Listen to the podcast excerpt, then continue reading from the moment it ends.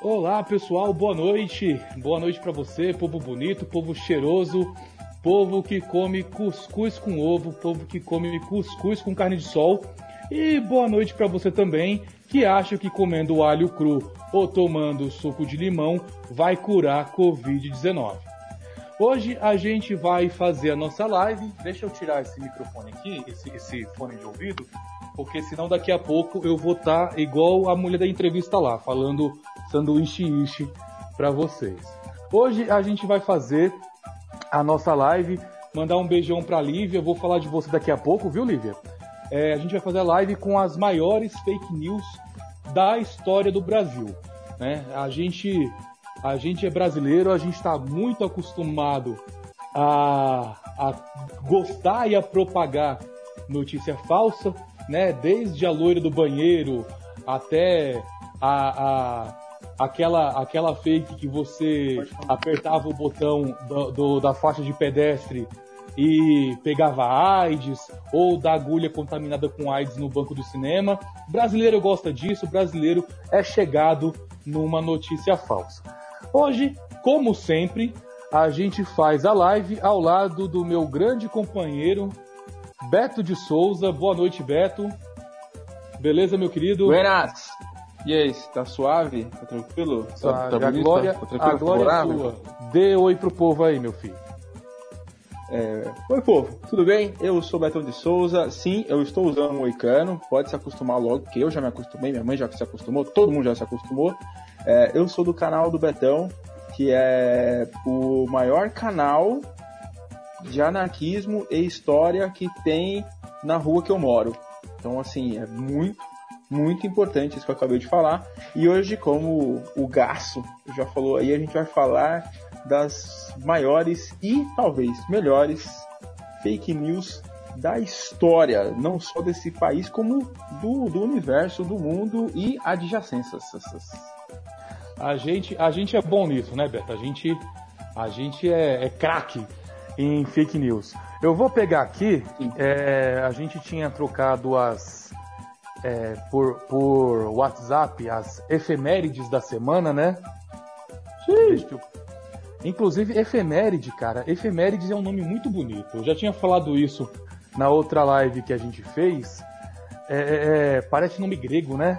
Eu fico imaginando é, efemérides e, e Leônidas derrotando os persas na, na Guerra Grega ou ele se aliando a Menelau na Guerra de Troia. Seria, seria um personagem aí bem, bem, bem interessante. Vai falando alguma coisa aqui pra eu, pra eu ir pegando o, as efemérides o, semana, O termo efeméride, na real, é grego mesmo, né? É, e tem origem na. Numa, era tipo uma tabela para fazer navegação que eles usavam e tal. É, como que isso. É, eles, registra, é, eles registravam tipo a posição do, do, do das estrelas para poder navegar e tal. Então eu acho que por isso que acabou virando um evento importante se você quiser, eu começo aqui, meu filho. Começa. as efemérides. Dia 14. Aqui. A gente. E, as que eu fiz antes? Ah, fale, fale. Então já, já emende e fale do dia 10 ao dia 14. Vamos lá, do dia 10 ao dia 14 de junho, se você está pensando em comemorar alguma coisa aí nos próximos dias até o final de semana, quer uma desculpa para beber, embora o país não deixe de dar ótimas desculpas para você beber. É, no dia 10, então ontem, então assim, né, comemorando atrasado aí, é, a celebração, eu, eu, nunca, eu nunca sei que palavra usar, tá, mas em 1580, no dia 10 de junho de 1580, morreu Luiz Vaz de Camões, né, cara, tipo, o maior é, referência da literatura em português, né, assim, embora eu ache, né, que, que a gente tem Paulo Coelho como maior referência, né, é verdade? Da, da, língua portuguesa, muito maior que Camões, mas Camões tem a sua importância também. E ele faleceu em 1580 e aqui eu vou eu vou recitar um pequeníssimo, a partezinha, tá, de um soneto dele que eu acho que é muito bom para esses tempos que a gente está passando, que é os bons vi sempre passar no mundo graves tormentos e para mais me espantar, os maus vi sempre nadar em um mar de contentamentos. Olha só, Luiz Camões era o bichão. Invejoso, com certeza, mas bonito. Também, é, hoje, dia 11 de junho, a gente comemora é, a Batalha de Riachuelo, provavelmente né, a maior batalha da história do Exército do brasileiro e da Marinha, né? Isso com certeza que foi uma batalha entre a Marinha brasileira e, pasme, a Marinha do Paraguai. Chupa C&A. É isso aí. Aí o arrombado do, do, do Flávio Rocha lá pegou esse nome para né, dessa, dessa batalha, né? O rio chama o rio ou riacho chama Riachuelo e foi uma vitória bastante importante na Guerra do Paraguai, que é a guerra mais legal que já teve. Se uma guerra pode ser legal. Amanhã, dia 12, a gente comemora, e aí eu posso dizer comemora. É, foi o dia que o Boris Yeltsin foi eleito é, presidente da Federação Russa. Aí você pode falar assim, mas porra, isso aí é errado, que o Boris Yeltsin era liberal e tal. Mas o Boris Yeltsin fez um governo tão bosta, tão bosta, que nunca mais um russo vota num liberal na, na vida. e é isso que a gente espera dos liberais. Importantíssimo, importantíssimo. E outro, aqui no dia 13, a gente aí comemora o nascimento de Fernando Pessoa, né? Assim, não sei se precisa de, de introduções, mas é, né, um jornalista, escritor, poeta português assim de altíssima categoria, quase tão bom quanto Paulo Coelho. E eu destaquei aqui provavelmente a, a frase mais famosa dele, que é navegar é preciso, viver não é preciso. E essa também é uma fake news, porque essa frase não é do Fernando Pessoa, essa é uma frase de Pompeu, do Império Romano tal. Ele usa essa frase num, num texto, de, não lembro se é um soneto, o que, que é exatamente, mas que. E essa frase quer dizer que navegar é uma coisa que você precisa fazer é, muito certinho. E viver não é uma coisa que você precisa fazer de, algo, de modo tão certo. Né? Então, o preciso aí não é do precisar, né? de necessitar, é o preciso é de, de, ser precisão, correto né? tal. De precisão. Uhum. E no dia, dia 14... 14. Ah, dia 14 é um dia gostoso aí, ó. O pessoal aí vai, vai adorar que a gente comemora o nascimento de Ernesto Che Guevara. Que tem um outro sobrenome que eu não lembrei agora, esqueci de colocar de la aqui. Serna, de la Serna. Ernesto Che Guevara de la Serna. É, de la Serna. É, que eu um falo português. Revolucionário. Você fala, você fala bem demais. O único uhum. defeito de Che Guevara qual que era? Ter nascido argentino. Passar, sim, sim. passar, passar burguês no, no fuzil é mais do que correto. Tá, tá, tá passou foi pouco. Vamos pro dia 15? Posso ler? Vamos pro dia 15. Pode ler. Tá. Não, tem, tem mais um dia 14, não tem? Da, da, da de Paris?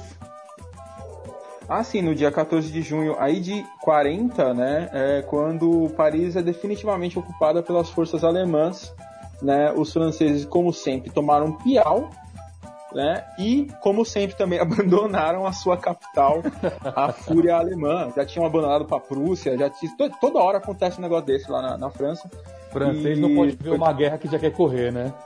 Já quer ir embora, já. Se você tiver no, na divisa da Alemanha com a França e tacar uma bota na alemã na França, os caras já, já levantam a plaquinha, já estamos rendidos, já era corre para a Espanha. É, a, ocupação, é, a ocupação de Paris é um, um, evento bastante triste, né? A gente tá aqui brincando e tal, mas né, rendeu aquelas imagens de Hitler na frente da Torre Eiffel e tal, imagens é, bastante zoadas. E aí, continua aí. E rendeu uma cena... que eu quero molhar o bico. Rendeu uma cena maravilhosa de Bastardos Inglórios também, é preciso dizer. Vou... Não tem nenhuma cena ruim em Bastardos Inglórios. Hoje eu vou aqui, ó, o copo é patrocinado pela Brahma. Deixa eu pegar Brinda aqui, aqui ó. garrafa. Brinda aqui. Ah, ó. Cervejinha Cacildes, cadê? Aqui, ó, Cacildes. Cerveja maravilhosa, Aí. patrocina nós. Brindou? Brindou, Tintim. Aê! Coisa boa, coisa boa. Vamos lá pro dia 15. Vamos. Dia 15 de junho de 22, os aviadores portugueses Gago Coutinho e Sacadura Cabral, eles é, chegaram ao Rio de Janeiro num hidroavião, realizando a primeira travessia aérea do Atlântico Sul e também servindo de inspiração para um bairro em Santo André e uma rua em Diadema, que é mais importante do que a travessia do Atlântico Sul. No dia 16 Nem tem mais hidroavião. Porra. No dia 16 de junho de 1944, aconteceu a morte de Mark Bloch, eu acho que é Bloch, né? Ou Blur, é. não sei. Historiador não francês. É Bloch, né? é Bloch. Maior medievalista de todos os tempos, com obras importantes sobre historiografia. Ele lutou na Primeira Guerra e, por ser judeu, lutou é, na resistência francesa, resistência, contra a invasão nazista, sendo preso e torturado pela Gestapo e foi fuzilado no dia 16 de junho de 44 aos 58 anos. Ele tem uma frase também é, importantíssima que é mesmo que julgasse uma história é, incapaz de outros serviços, seria certamente possível alegar em seu favor que ela distrai. Pessoalmente, a história sempre me divertiu muito, né? A história distrai. Se tiver alguma, algum elogio para fazer, é possível alegar que ela distrai. A incompreensão do presente nasce fatalmente da ignorância do passado. Essa frase é importantíssima também. E nessa mesma data, em 63, a União Soviética lançou o míssil Vostok 6. É, a missão, eu tô, eu, tô, eu tô achando que é guerra já, Beto. Lançou a missão Vostok 6. E a cosmonauta Valentina Tereskova tornou-se a primeira mulher a ir ao espaço. No dia 17. Valentina. No dia 17 de junho de 1885, a Estátua da Liberdade chegou a Nova York, vinda da França também. Eu imagino que os Estados Unidos ameaçou de entrar em guerra com a França e a França falou assim: não, a gente não quer entrar em guerra, não. Vamos dar uma estátua para vocês aqui, ó. Pronto, pra gente é. ser amigo. No dia 18 de junho de 1942 nasceu Paul McCartney, músico, compositor, cantor britânico e uma das lendas do rock mundial. Nessa mesma data, né, dia 18 de junho de 2009, nasceu Catarina Saraiva, mais conhecida como A Florzinha grande. do Papai. Florzinha do Papai. Catarina, te amo, minha flor. Semana que vem faz aniversário. A minha filhada também, Heloísa, filha do Hamilton, também faz dia 18 de junho. No dia 19 de junho de 44, nasceu o Chico Buarque, músico brasileiro que dispensa comentários. E você, eu peço para você ler o dia 20, que está bem mais embaixo aqui, você consegue achar aí, mas eu já vou adiantar que no dia 20 de junho também é aniversário da minha tia nega. Tia, amo a senhora também, beijo. Minha família gosta muito de fazer aniversário no mês de junho, viu, Beto? Pessoal, tem, tem uma preferência assim por, por transar em setembro, será? Eu... Imagino que sim. Eu acho que acaba começa o inverno no Nordeste, aí o povo gosta mais de fazer frio, entendeu? Um frio desgraçado, é, né, que é no de Nordeste. Ah, sim, inverno pesadíssimo, né? Hemisfério Norte, sabe como é que é? Achou o dia 20 é, aí, velho? Achei. No dia 20 de junho, só que de 1963, é, após a crise de mísseis é, de Cuba, muito famosa, né? Quase que tivemos uma terceira guerra, a União Soviética tentou mandar uns deixar guardado uns mísseis ali para Cuba. É, foi uma treta muito grande ali tal de bastidores e acabou rolando um acordo de ter o chamado telefone vermelho entre Washington e Moscou, que é uma linha direta entre os presidentes, né, das duas nações, para caso ocorresse algo parecido, eles rapidamente conseguirem se comunicar. É, e o, é o último, né? Esse aqui, que é do dia 20 de junho, de, só que de 1895, foi aberto o canal de Kiel, que transformou a Dinamarca em tecnicamente uma ilha. Aí você deve estar assim, nem sabendo onde fica a Dinamarca. A Dinamarca é como se fosse o cabelo moicano da Alemanha. Lembra da. Tem um pedacinho ali.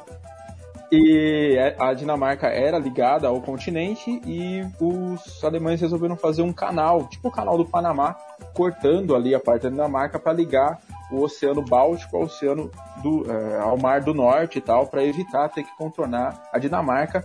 Eu vou fazer a mesma piada e você vai fazer a mesma resposta. Os alemães, eles não brincam. O bagulho, não, os caras não brincam. Quando quer fazer um negócio, o cara faz. É, eles não brincam não, mas com os alemão vamos se divertir, né? Olha aí. que piada horrível. Nossa.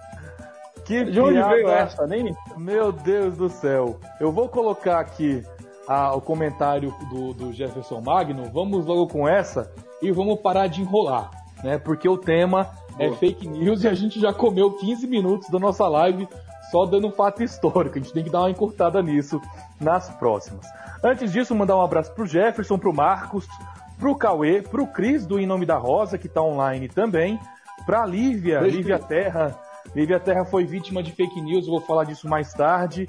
Walter Fran Saraiva, meu primo, Simone Saraiva, minha prima, Douglas Borges, Hamilton Urso, salve para você. Inclusive o, o Hamilton tá com um canal aí, Urso ABC, né? Vou deixar aqui Boa. até em, em destaque o salve dele para o pessoal também seguir. Ele vai fazer lives aí de jogos. E uh, o Douglas que fez o um comentário que daqui a pouco eu, eu coloco aqui também em, em destaque. Vamos lá. Fake news. Nós listamos é, 10 fake news mais famosas da história do Brasil. E a gente não pode deixar de começar uma lista maravilhosa como essa sem falar de quem é, é, é, é marcou hoje o nome é, que se dá a fake news. Né? Quando acontece alguma coisa falsa, é o presidente falso que a gente tem. É o presidente da onde? De Taubaté. Né? O remédio que ele fala que é milagroso, o remédio é da onde? É de Taubaté. Eu fico muito triste pela cidade de... Eu fico muito triste por Taubaté, inclusive, porque Taubaté foi onde nasceu o Monteiro Lobato, né? Que por mais críticas que se faça, é, é, é uma, uma figura importante na literatura brasileira, com todas as suas controvérsias e críticas que se faça, e por ser uma obra extremamente datada, é importante dizer, e também é, nasceu o Mazarop, né? Essa pessoa maravilhosa, um grande ícone do cinema nacional, também de Taubaté. Mas quem ficou conhecida na cidade foi a grávida de Taubaté. Né? A história dela é, foi, foi, foi para mídia em janeiro de 2012. O nome dela é Maria Verônica Vieira e ela estava no oitavo mês de gestação quando ela começou a aparecer nos programas, como hoje em dia, por exemplo. E por que ela apareceu nos programas? Porque ela alegava que estava grávida de quadrigêmeos e eram quatro meninas né, na gravidez dela. Ela, inclusive, ela, ela, ela virou figurinha carimbada na, na, no programa Hoje em Dia da Record. Ela fez o Edu Guedes chorar no ar, né, com aquela barriga gigantesca de, da, da bola do Kiko. Né, o, o Edu Guedes se emocionou é, o programa doou é, fralda, mamadeira, aquelas fórmulas que a criança toma nos seis primeiros meses que meu amigo Douglas aí tá tendo que comprar um caminhão porque vai ter gênios, né, Douglas? é, uma curiosidade interessante que ela não deixava ninguém tocar na barriga, nem o marido dela, que se chamava, vou expor aqui, é, se chamava Kleber Vieira, nem o marido dela, ela deixava pegar na barriga ou ela é, se despia na frente dele porque ela falava que ela estava com muita estria e ela ficava com vergonha. E essa farsa hum. só só foi descoberta com a Cris Flores. Né? A Cris Flores ela fez a, a investigação e descobriu aí junto com o programa da Record que, que era mentira, né? Quer falar alguma coisa, Beto? Eu falei tudo já, desculpa. Não, é, vamos fazer assim mesmo, é mais fácil. É, nossa, é uma história maravilhosa. É que assim, eu, eu, não, eu não acompanhei muito essa história ao vivo, cara. Assim, tipo, enquanto tava rolando. Na época eu não. Eu, faz muito tempo que eu não vejo TV assim, né, tal. Realmente esse tipo de programa assim não, nunca me atraiu. E na época eu, tava, eu trabalhava e, e, estudava, eu não tinha tempo, eu ficava sabendo, fiquei sabendo da história, tipo, do mesmo jeito que eu, que eu sei história de novela, sabe? Porque alguém uhum. falava uma coisa aqui, outra e não, não acompanhei muito bem. Eu acompanhei, eu fui conhecer mais conforme isso virou um grande meme, né? Da, da grávida de Taubaté.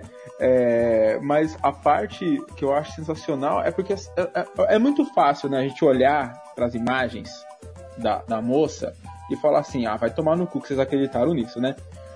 Mas eu, quando, eu, quando eu imagino que um, um, um cara como Edu Guedes, que assim, pode não ser o ser humano mais inteligente do mundo? Provavelmente não é. Assim, mas não, não é um, um, um, idiota completo, né, cara? É uma, porra, é um cara que tem um, um relativo. É, é um cara que tem um relativo sucesso profissional aí na carreira dele de. O que, que ele faz? É, é, ele tem audiência na TV. Eu não, não sei como é que chama isso. o nome desse tipo de eu gente. acho que ele era cozinheiro, uma parada assim, não é isso? Isso é do Acho. Guedes? Não sei.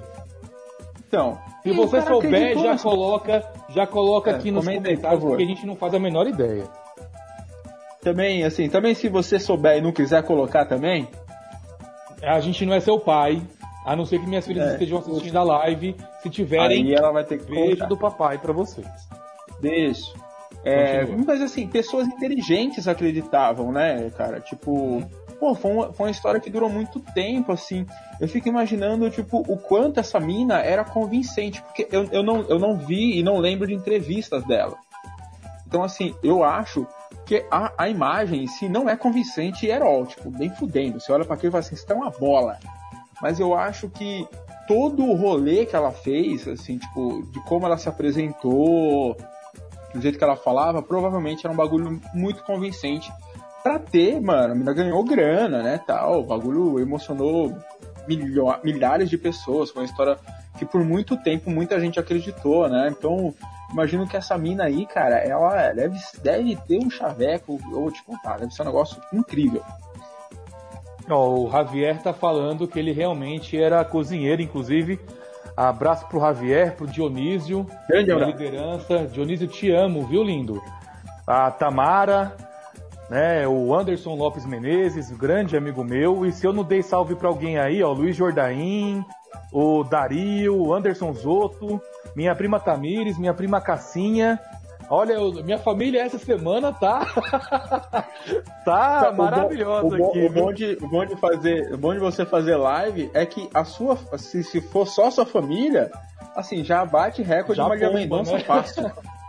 já é, só para concluir, só para concluir a história da grávida de Taubaté, depois que a Cris Flores descobriu, ela entrevistou o médico que atendeu a Maria até o quinto mês e eles descobriram que o, os, as ultrações, as ultrassons que ela tinha, é, que ela mostrava e tudo mais, era de uma outra mulher, era uma, uma blogueira, alguma coisa assim, era uma, uma influencer aí da vida, né? Eu não sei como era o termo na época da, de influencer, mas era uma famosinha da internet que inclusive celebridade. processou.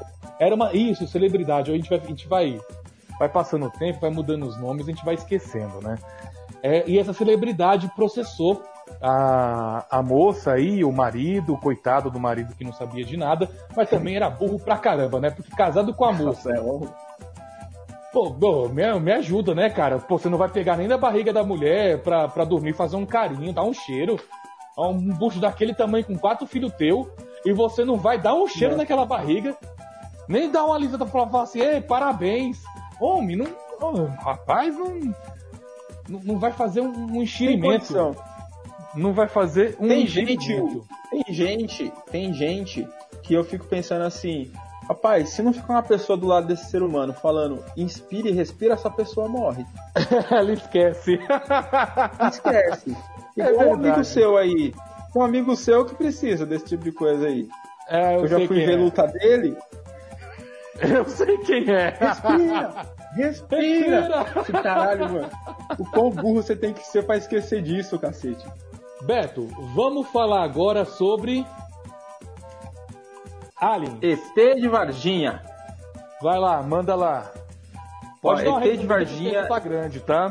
Tá grande. Bom, para quem não lembra ou para quem não era vivo na época, o que é muito fácil porque aconteceu há mais de 24 anos, o ET de Varginha, é, segundo relatos né, da época, foi uma criatura que apareceu na cidade de Varginha, em Minas Gerais, no interior de Minas Gerais, foi avistado por três moças, né? Assim, a mais nova tinha 14, a mais velha 21, tudo por essa faixa de idade, é, num terreno baldio próximo da casa delas. Elas, basicamente, elas estavam passando por esse terreno baldio, que era uma Pô, quem mora em periferia tá ligado. Tem terreno baldio que vira passagem de uma rua para outra. Elas estavam passando, era comum elas passarem né? por ali. É, uma vielinha ali e tal. e elas avistaram alguma coisa, uma, elas acreditavam que fosse uma criatura que assustou muito elas e elas correram para casa. É, chegando em casa, elas falaram pra mãe: Ai, mãe, vimos o diabo. Puta que pariu, o diabo. elas se assustaram muito. A mãe, né, que assim, isso é mãe. Então, vocês viram o que, minha filha? O diabo. Pois eu vou lá ver. Aí ela saiu de casa de noite, foi lá ver o diabo. Chegou lá, não havia mais nada no local que elas haviam, né, dito que havia uma coisa, mas ela sentiu um cheiro forte de amônia. É, e né, apenas viu que havia um cachorro ali também, né, passando pelo, pelo local. É, na mesma cidade, né, esse relato acabou ficando muito famoso na cidade e tal. Na mesma cidade também falaram que encontraram um corpo de uma criatura estranha tal. É, alguns carros, alguns caminhões do exército é, foram até lá na mesma época. Na mesma época, o zelador é, disse que o zelador do, desculpa, o zelador do zoológico falou que havia visto uma criatura estranha lá. Aí três animais do zoológico morreram e a partir né, dessas, todo, dessa junção de várias histórias, né, meio que sem explicação e tal, criou-se, né, a, a, explicação mais lógica, que era veio um ET aqui em Varginha. A mais lógica. E ficou sentado no terreno baldio e aí, essa história do, do, do ET de Varginha, como você deve imaginar, é uma história muito deliciosa, para não ser verdade. Porque assim, um ET aparecer no interior de Minas Gerais, com o jeito que os mineiros contam a história, é um negócio maravilhoso. Só pode ser lá que o ET vai. E essa história, ela gerou várias coisas, né? Eu não sei se você, Hugão, chegou a jogar um jogo em primeira pessoa, tipo Doom, do ET de Varginha? Não, nunca joguei. Mas então, eu, uma produtora de jogos. Cara. Procura, uma produtora de jogos brasileira fez um jogo e ele é relativamente famoso, cara. É, foi re relativamente famoso na época, assim tal, sendo né, vendido fora do país e tudo mais. E eu acho que o jeito que essa, que essa fake news termina é o melhor. Que assim, a, a, as pessoas começaram a. Que assim, fake news é isso, né, galera? Vai juntando um monte de coisa e vai, e vai tentando espremer para ver se encaixa. Então você vai pegando várias historinhas que não tem nada a ver e você vai dando um jeito de encaixar. E a última encaixada que deram foi que o Brasil teria trocado o corpo do ET de Varginha pra, pela, pelo astronauta, né? Para que o Brasil tivesse um astronauta, né? O Marcos Pontes. Então, o Marcos Pontes hoje, ministro da Ciência, né? que manda, né? Meu Deus do céu, eu mando mais do que ele, né, no governo. Ele se tornou astronauta por causa do ET de Varginha. Isso é, tem que ser verdade, embora seja Não, mentira. Isso, pelo amor de Deus, precisa ser verdade, cara. Olha que coisa maravilhosa. O governo brasileiro vende o corpo do ET pro governo americano e em troca faz o quê? Não, em troca vocês deixam que a gente lance um astronauta aí pelo espaço. Olha, pra plantar feijão no vácuo. Isso é lindo. E, uma outra coisa interessante é que Varginha hoje é uma cidade turística por causa do ET. É. Né? Tem, tem diversos. Tem diversos. diversas coisas, praça com, com, com estátua dele. É. É, é, um é lugar engraçado, interessantíssimo, né? Se eu interromper, mas é engraçado. Recentemente eu vi um, um, um, do, um, do, um documentário pequenininho, tem um canal que eu gosto muito de Minas Gerais, chama Nerd Show, e ele ele fez um pequeno documentário em Varginha tal. E tem muita gente na cidade que odeia essa, essa, essa história. Odeia. Assim. Então a galera que odeia essa história. Tipo, acha, acha que é ruim pra cidade e tal. Os caras sem visão, Dom. Porque se apare... você tá aí no Alvarenga, rapaz, se aparecer um, um, um chupacabra aí, mano, você imagina o quanto de comércio legal que vai aparecer, o quanto de nome da hora que vai aparecer de mercadinho aí. Não, vai ser lindo. Só, farmácia, só, farmácia chupacabra. Só de, aparecer, farmácia só de aparecer um drogaria chupacabra, eu já tá pago, foda-se. Mas não vamos, não vamos uma... se estender muito com chupacabra não, porque daqui não. a pouco tem item dele. É verdade. Não, e só pra, pra voltar aqui, é, lembra que quando a mãe da, das moças chegou até o local, ela sentiu um cheiro forte de amônia. E aí, é, eles usam a palavra amônia para dar um grau de, porra, amônia? Caralho, eu senti um cheiro de amônia, meu Deus do céu tal. Amônia é mijo, gente. Quando você sente cheiro forte de mijo, é amônia. Tipo, é a amônia que dá o cheiro mais forte do, do xixi. Então, assim, ela foi até um local onde alguém um tava baldio, eu tenho certeza que era um bebo, cara. Eu tenho certeza Então, a, a, história. Acho que a ideia não era desmentir completamente as fake news, mas a história real era que sim, era um bêbado, cara. Era um cara conhecido ali na região que Coisa tinha 1,60m, muito magro e que costumava, né, quando tomavam. costumava cair é, costumava cair por ali. Então, provavelmente essas meninas né, viram ele e estava muito escuro. Ele podia estar tá realmente muito bêbado, ter feito algum barulho estranho e isso assustou elas e tal. E aquele negócio, tá eu e você no lugar. Aí eu, eu falo, eita porra, Hugo, corre. Você sai correndo, certo? Eu é, saio correndo, você sai correndo comigo. Você não é trouxa. Aí eu vou te falar assim, puta, mano, eu vi um lobisomem, caralho, não sei o que. Pô, você não viu o lobisomem, viu? Não. Mas você saiu correndo. é verdade. É na hora verdade, que começar, na hora que a gente começar a contar essa história, você vai começar, é, olha, eu acho que eu vi também. Eu vi um negócio. Então, foi isso que aconteceu. Uma das meninas é, contou a primeira história e as outras meninas, tipo, foram é, sugestionadas. É, confirmaram, a gente correu também sim. Sim. Vamos no pique que a gente já tá com meia hora de live. E a gente tem Graças que cumprir a, a, nossa meta. Vamos lá, Gangue do Palhaço. Você que, é que estuda em escola estadual, eu duvido alguém que estudou, pelo menos aqui na região do ABC, em escola estadual, na capital também, que não tenha sofrido qualquer. É, ficado com medo de ser, ter sido atacado pela Gangue do Palhaço. A Gangue do Palhaço, a história, ela é, foi publicada diversas vezes pelo jornal Notícias Populares, ali em meados dos anos 90. E era uma Kombi branca com um homem de pele negra fantasiado de palhaço e uma mulher branca, loira, vestida de bailarina. E segundo a história, eles pegavam, sequestravam as crianças e o corpo dessas crianças aparecia é, dias depois sem os órgãos. Né? Então essa é a história. O jornal Notícias Populares ele já estava noticiando isso é, como boato. Eles publicavam a matéria e colocavam que era boato. Só que era assim: gangue do palhaço terroriza pais de São Paulo.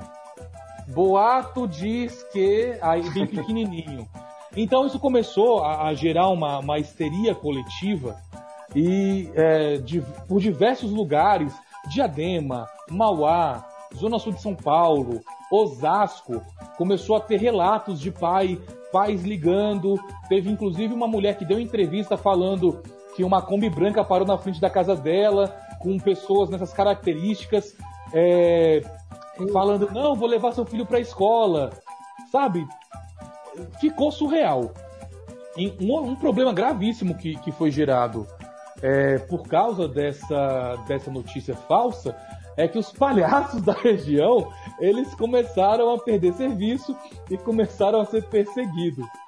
E o mais delicioso dessa história é que quem sofreu, pelo amor de Deus, não é engraçado para quem sofreu.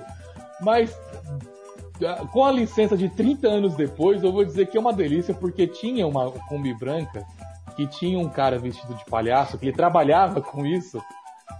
E ele andava com uma outra moça da tropa dele que era bailarina. E na Marginal Tietê a polícia parou o carro deles e começou a falar que ia prender.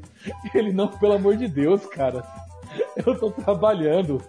Mas foi é complicado pra gente ver como, como esse tipo de notícia é ruim e prejudica muito as pessoas. O negócio só começou a diminuir porque ah, o próprio Notícias Populares lá para maio, se eu não me engano, de 90, ele, ele publicou que era mentira, né? Aí já, já não de forma falaciosa dentro da matéria, mas na manchetona que tinha lá, daquele jornal que quando a gente espremia saía sangue, eles colocaram na manchete gangue do palhaço não existe. Aí a coisa começou a diminuir, mas de vez em quando ainda, ainda povoava o imaginário da molecada na escola, né, Beto? Assim, isso aí, cara, é muito louco, porque eu acho que foi 2016, 2017 que essa, essa história do, do palhaço que é, pega as pessoas, não sei o que, voltou com força, cara, entre os adolescentes, assim. Tem muito vídeo é, do YouTube dessa época, de, de youtuber que, que, que faz historinha, sabe? Tipo, ah, invadi uma casa é, assombrada. Esses youtubers que faz esse tipo de coisa é, falando que, ah, estou caçando o palhaço e não sei o que. Isso deve ter uns 4, 5 anos que, que voltou com muita força, cara. Eu tinha uns alunos que estão hoje estão no primeiro ano, mas que estavam na época na sexta, na, no sexto ano. Nossa, eles só falavam disso e tal, e acreditavam demais nessa história do palhaço. Então, essa é uma parada que eu acho que tem a ver, sabe com o que, Hugo? Hum. Com It. Boa. Porque na época na época das primeiras fake news, foi mais ou menos na época que aquele filme pra TV foi, fez muito sucesso aqui no Brasil, por volta de 92, 93, mais ou menos. Sim, é, sim. aquele filme bem esquisito. E depois, né, voltou a se falar muito do It, né? O It eu acho que é de 2017, né? Se não me engano, o filme mais recente. Exatamente. E também voltou nessas né, fake news. Então, eu acho que tem, talvez tenha alguma relação com o, com o filme, mas tem várias. É, muito, muito, muito comum ter, ter essas coisas com vai. Ah, vai vir não sei, quem, não sei quem no carro aí pegar as crianças, o Opala preto, o não sei o que cor de abóbora, sempre tem esse negócio aí. e como diria meu pai, meu pai sempre dizia, minha mãe falava assim, ah, Irã, deixa o menino sozinho não, vão roubar o menino. Aí meu pai fala, quem vai querer uma porra dessa? Se roubar é até, é até um favor até melhor. é. Mandando um salve pro Patrick Oliveira, pro Vitor Oliveira. É, Beijo, pra... Patrick. A Lilian, a Lilianígena, meu Deus do céu, não sei se eu li o teu nome certo aqui. Me ajude aqui. A Lilianígena. Isso, desculpa. A Lilianígena. A Lilian, um beijo, Lilian. Muito legal o canal dela. Depois você vai se inscrever, Hugo. Vou não me inscrever. Pedindo, não. Se você que está assistindo, se inscreva no canal também da Lilian. Já, já dou parabéns pro seu trabalho, porque Por se o Beto gostou, eu também, com certeza, vou gostar. Beto, vamos, vamos ver se a gente eu não consegue... Gostei, não, eu achei do caralho. Aumentar o conhecimento do pessoal Vamos falar sobre ET Bilu? Vamos. Ah, rapaz, ET Bilu, ET Bilu é uma, é uma, não é uma fake news. Fica claro isso aqui, nem fudendo. ET Bilu é, foi uma parada que se popularizou em 2009. Todo mundo lembra do, do trechinho, né? Tipo, ET Bilu, um recado para a humanidade. Apenas que busquem conhecimento. conhecimento. Muito bom. É, essa, essa reportagem é clássico, passou no né? Domingo Espetacular, né? Maravilhosa. É, aconteceu na cidade de Corguinho, cara. Olha, olha só, velho. Assim, olha que maravilhoso. Um ET apareceu em Varginha, o outro apareceu em Corguinho. Isso é bom demais, cara. Isso é super Brasil, uma cidade distante de Campo Grande, ali uns 150 quilômetros e tal. É, lá uma vila que tem umas casas que as pessoas né, vivem sempre tem umas 40 casas que são é, de moradores temporários. É meio que uma comunidade meio hippie, meio natureba e tal, mas que tem um plus. Um plus maravilhoso. É uma comunidade de terraplanistas. Mas calma. Calma, não porra, é só isso. Não é só terraplanistas. Ao contrário do nosso salário, calma, não é só isso. não é só isso. Tem mais eles acreditam que a Terra é plana em cima e embaixo ela, ela, ela é convexa. Porque senão ela desequilibra, né? Tem que ser. É meio que um contrapeso pra ela não ficar. Senão ela vai ficar assim, né? Ela tem um negócio ali, um, meio que um peso. Não bate um vento. que ela é cercada. Aí vira o bagulho, igual um tabuleiro. E, e ela é cercada por uma, por uma parede, ou um muro, ou uma muralha de gelo né? Aí a gente já sabe que é verdade, pois a gente viu isso naquele documentário chamado Game of Thrones, que é um documentário. Não é, não é muralha ficção, tal. É verdade, né? É verdade. E, assim, eles, eles produzem sua própria comida, tentam evitar. Assim, por um lado, é uma comunidade bem da hora. Por outro lado, eles acreditam que a Terra é plana e que eles é, têm essa presença né, com o Bilu. Eles conversam com, com o ET Bilu, é, que daí dizem que mede mais ou menos 1,40m, uns dizem que mede 1,70m. Eu acho que depende se ele está agachado, se ele está em pé, acho que é uma questão né, dessa, com certeza tal. Mas é, todo mundo sempre foi bastante unânime em dizer que ele tem uma voz bastante infantilizada, né, que ele seria uma voz de criança, que é a voz que a gente ouve, é, que a gente ouve lá na reportagem da Record, né? É, eu, eu, eu, eu, eu não sei o que dizer sobre isso, porque assim, é verdade, eu não sei nem estar tá fazendo essa lista aqui. É lógico que tem um ET Bilu vivendo com a comunidade de terraplanistas no interior do Mato Grosso do Sul. É óbvio. É, mas olha, tem uma coisa, tem uma coisa que é, é complicada, né, nessa, nessa história toda. Eu não sei calma, quem... Calma, antes, antes, antes de continuar. Dica, tem uma dica. coisa é complicada? É, vamos dizer que é só uma. Vamos, vamos dizer que é apenas uma. É. Olha o Dan aqui, ó. Apenas que busquem conhecimento. Boa! Eu acho que a gente entendeu errado. É, o pessoal que está assistindo, não sei se vocês já viram. Se não viram, vejam.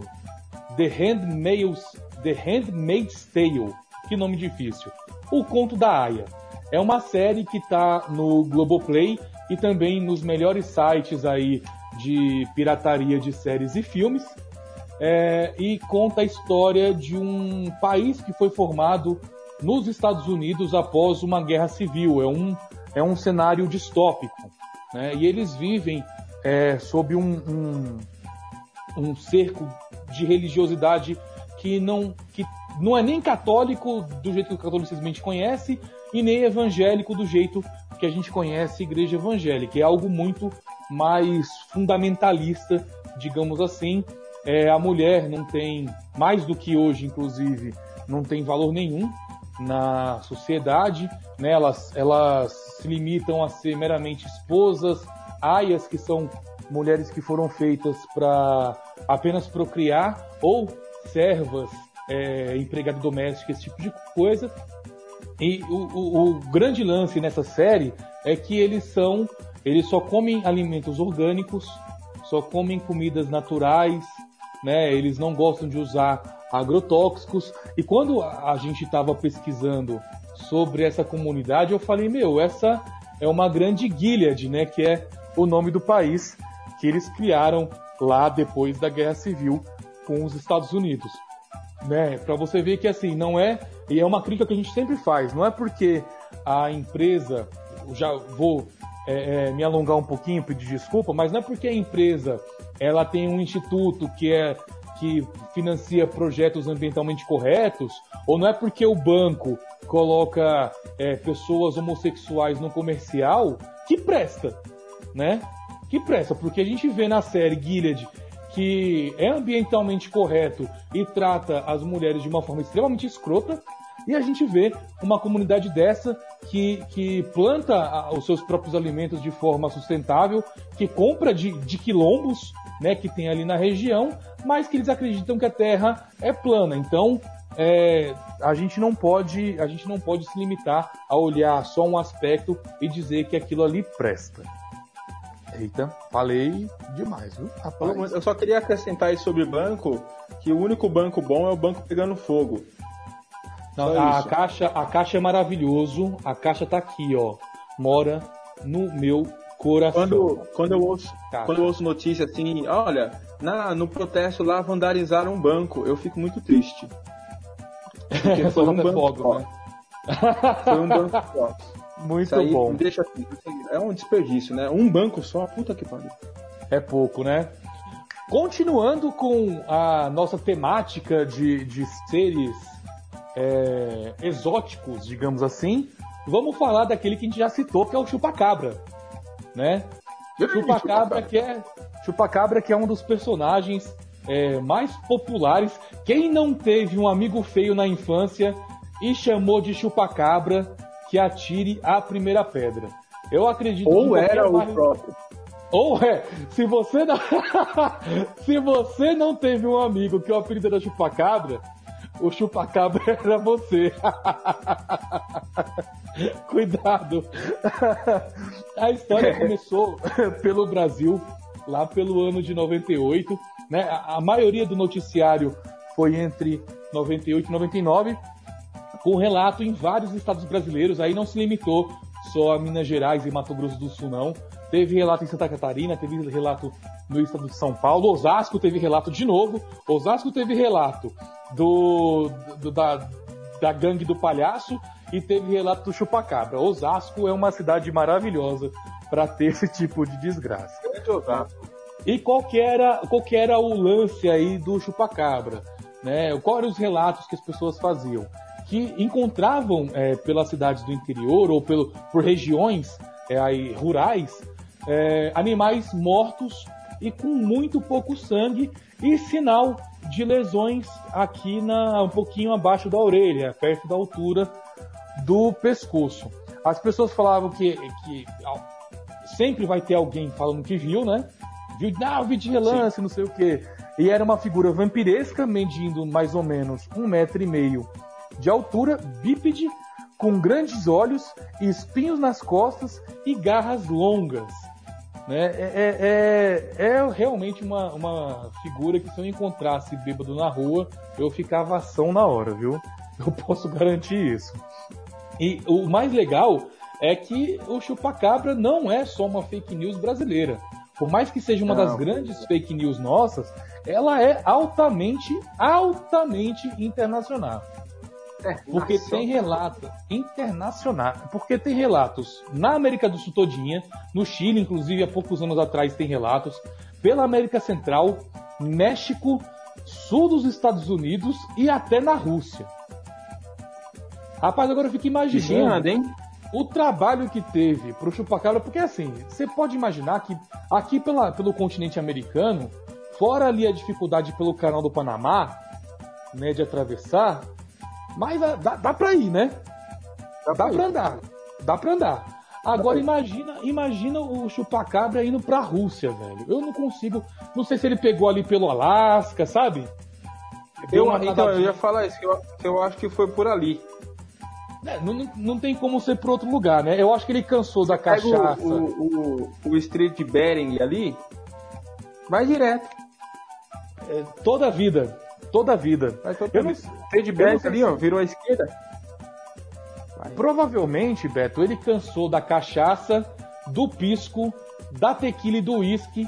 Falaram para ele que vodka prestava e ele foi lá comer uma carninha de cabra tomando uma vodkazinha. Não, não, não tem. Não tem. E não, não dá pra outra ele. Ah, eu não, não dá pra culpar o cara por querer conhecer o mundo, entendeu? Mas ele podia ter Já ficado aqui na cachaçinha, né? Podia. Aqui com, com nós brasileiros, o... eu acho que ele teria muito mais a ganhar. E inverno pro inverno, aqui, eu... a gente tem o inverno do Nordeste também, né? Tem, pô. Funciona bem aqui, pô, inverno também. Eu tô tentando achar o nome dele em russo, cara, porque na, na América Latina inteira é, é chupacabra mesmo, não, não, muda. Só muda que eles juntam as palavras, né? Nos Estados Sim. Unidos, pela influência né, do, dos latinos, eles também chamavam de chupacabra, eles não traduziram o nome. Eu tô tentando achar como é que um russo falava chupacabra, mas eu não acho que infelizmente. Fala do Jasper brasileiro agora. Fala do Jasper brasileiro agora e você aí que tá assistindo a nossa live, se você puder procurar o nome do chupacabra em russo, o Dan... tem um personagem maravilhoso também que é o o, o Chupacu de Goianinha. Grande a gente não falou. não falou. Eu não sei se a gente tem competência para isso não. Não, é, é um personagem muito ah, é, eu é achei um que o nome deixa muito maravilhoso. Achou? Pronuncia?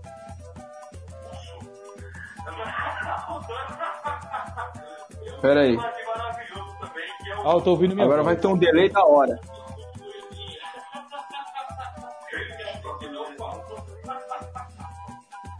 Ah, não, não, não vai dar pra ouvir não, mas é... Pronuncia. Sosatakuzu. Ah, é, deve ser. Agora você fala. Deve ser o Chupacu, então, viu? Pelo nome. É verdade. Pelo Às nome não vezes deve ser é, foi pra rua, não. voltou, já virou chupacu. Cara, É, o do, não sei, não sei é. o que ele fez por lá, o viu? do Jaspion, é, o do Jaspion, é, eu vou ser bem resumido, que eu acho que a do Jaspion, ela é vou uma te colocar que... na tela que eu vou pegar mais cerveja. Vai lá. A do Jaspion eu acho que é uma que é só quem, é, quem tem uma quilometragem um pouco mais, mais, mais, mais avantajada aí, vai lembrar. É, bom, Jaspion foi um tokusatsu muito famoso aqui no Brasil. Tokusatsu, pra quem não sabe, é aqueles, aquelas séries japonesas em que, o, em tem um cara com uma fantasia, que aí ele entra num robô gigante, tem os... né, o, o inimigo transforma um monstro num ser gigante e tal, essas paradas assim. O Jaspion foi provavelmente a Tokusatsu só um cara foi a mais a, a, a que a gente mais gostou aqui no Brasil, aí, né, final dos anos 80, começo dos anos 90, passava na manchete e tal, e eu adorava o Jaspion, tipo, o Jaspion junto com o Jiraiya, assim, acho que até o Jiraiya eu gostava mais, mas o Jaspion eu gostava muito. E o que aconteceu foi que é, esse Tokusatsu, né, o Jaspion, ele não fazia muito sucesso no Japão. Tanto que ele teve, acho que uma ou duas temporadas só. O Japão, os japoneses não. Se fazia muito na época, né? Então era difícil, era uma ou outra produção que fazia sucesso lá no Japão, né? Inclusive, esses memes que vocês veem aí, às vezes, de do Homem-Aranha japonês, todo esquisito, é dessa época também que eles estavam. As produtoras estavam fazendo vários tal para tentar algum sucesso. O Jaspion foi um desses, mas que agradou muito o gosto do, de quem? Do brasileiro. A gente gostou demais do Jaspion. Para tentar tirar uma grana disso, né, a produtora do Jaspion, ela. A produtora do, do, do Jaspion criou o Circo do Jaspion, né, que, fazia, é, que vinha aqui para o Brasil e alguns outros países da América Latina. Para que esse Circo do Jaspion fizesse algum sucesso e tal, é, eles, eles fizeram o seguinte, eles, eles mandavam a roupa original, né, tal, pro, pro, pro cara, e em cada país eles contratavam um, um lutador de artes marciais que fosse descendente de japonês para manter, né, toda aquela parada lá tal. E eles não faziam questão, vamos dizer assim, de dizer que aquele cara não era o Jaspion, entendeu? Não é que eles falavam assim, ó, oh, esse aqui é o Jaspion. Eles só falavam assim, olha aqui, o Jaspion. E não, e não falavam que era alguém vestido de Jaspion e tal. E aconteceu, e eu, eu, eu lembro mais ou menos disso, que o cara que fazia né, o Jaspion aqui no Brasil foi dar uma entrevista no Jô. Só que o Jô passava muito tarde. Muito tarde. Então, você, menininho, você, menininha aí de 11, 12 anos, sua mãe não deixava você ver. Não é igual agora. Você, você fica no celular até 5 horas da manhã e ninguém tá vendo. Ó, Na época a gente eu, eu, preciso TV, fazer, eu só preciso fazer ressalva que minha mãe me deixava assistir o coquetel com miele.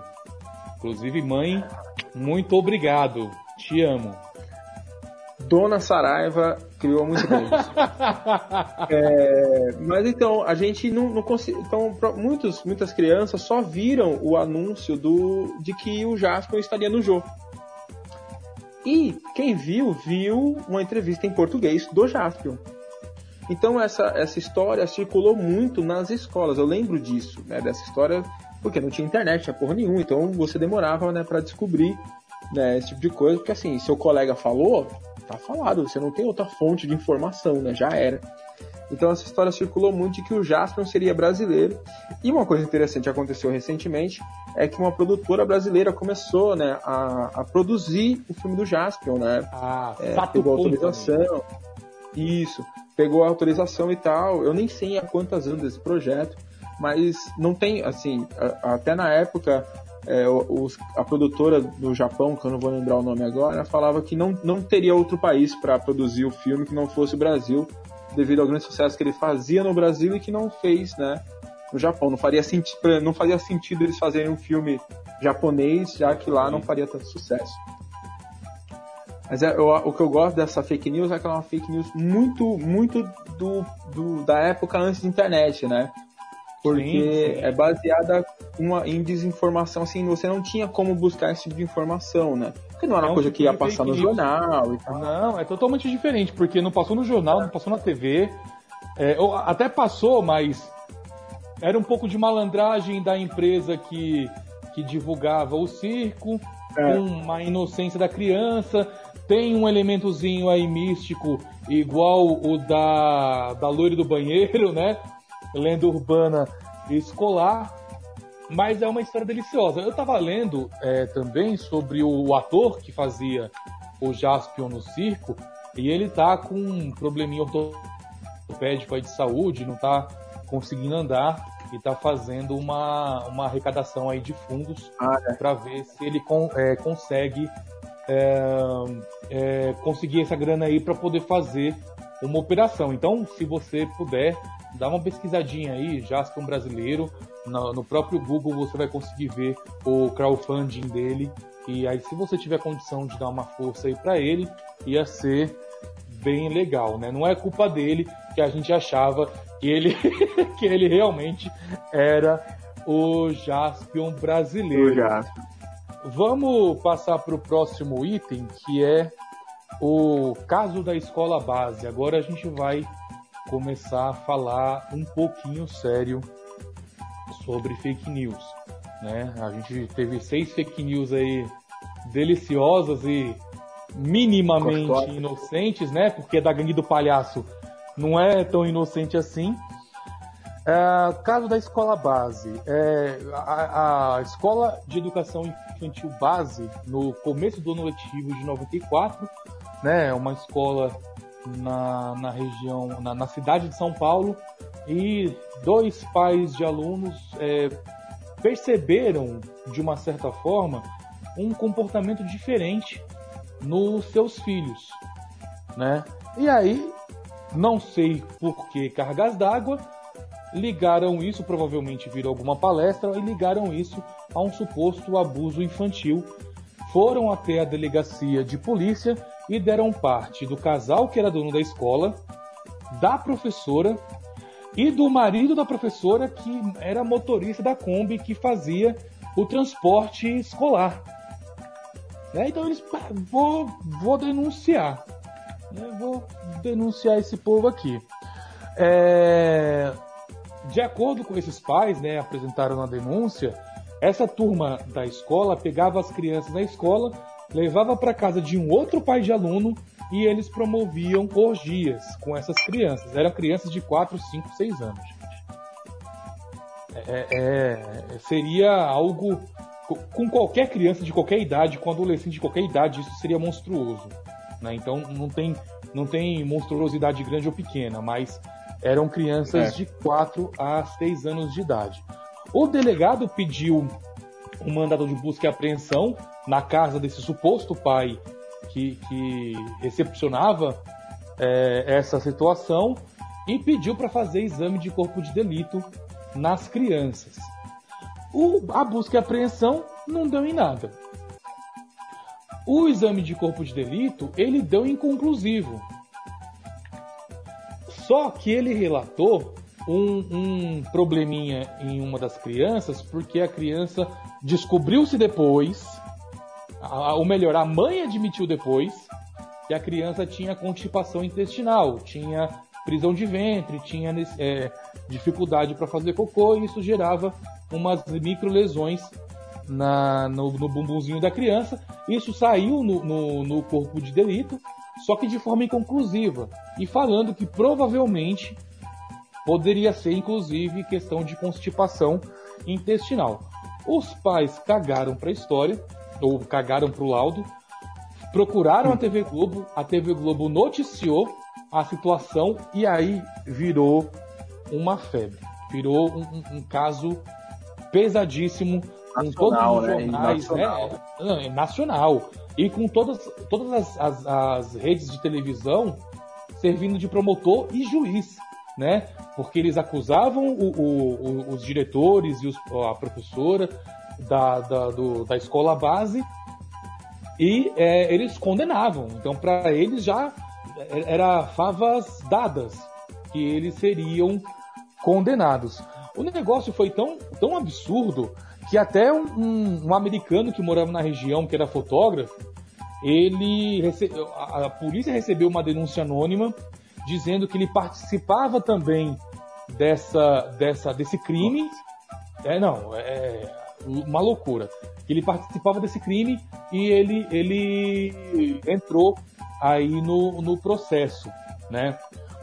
Para piorar a situação, quando a imprensa começou a noticiar e procurou o delegado que estava no inquérito, o delegado se empolgou com os holofortes e começou a dar declarações dúbias sobre o caso. Então, mesmo que não tinha nada conclusivo, ele falava: não, ó, apresentou isso, a gente vai fazer isso, talvez até dando a entender que realmente tinha. Que realmente é, era. É, que realmente era, alimentou o fogo e a sanha por sede da, da imprensa. Olha eu derrubando o microfone. É, né, eu vou até colocar aqui porque eu, eu esqueci de fazer isso aqui. Ó. Esse aqui é o, o, a trava de segurança. E, e, provavelmente ele queria mais holoforte, mais tempo com holoforte para ganhar alguma notoriedade. Só para vocês terem uma ideia, a manchete desse jornal que quando espremia saía sangue, que é o Notícias Populares, o mesmo Notícias Populares das notícias da Gangue do Palhaço, quando eles publicaram uma reportagem sobre o caso da escola base, eles noticiaram com a seguinte manchete: Kombi era motel na escolinha do sexo. Agora imagina você sendo é, acusado de, de pedofilia, de estupro de vulnerável, e uma notícia dessa sobre você. A situação só começou a voltar a uma mínima normalidade por um, quando a coisa ficou pior, na verdade.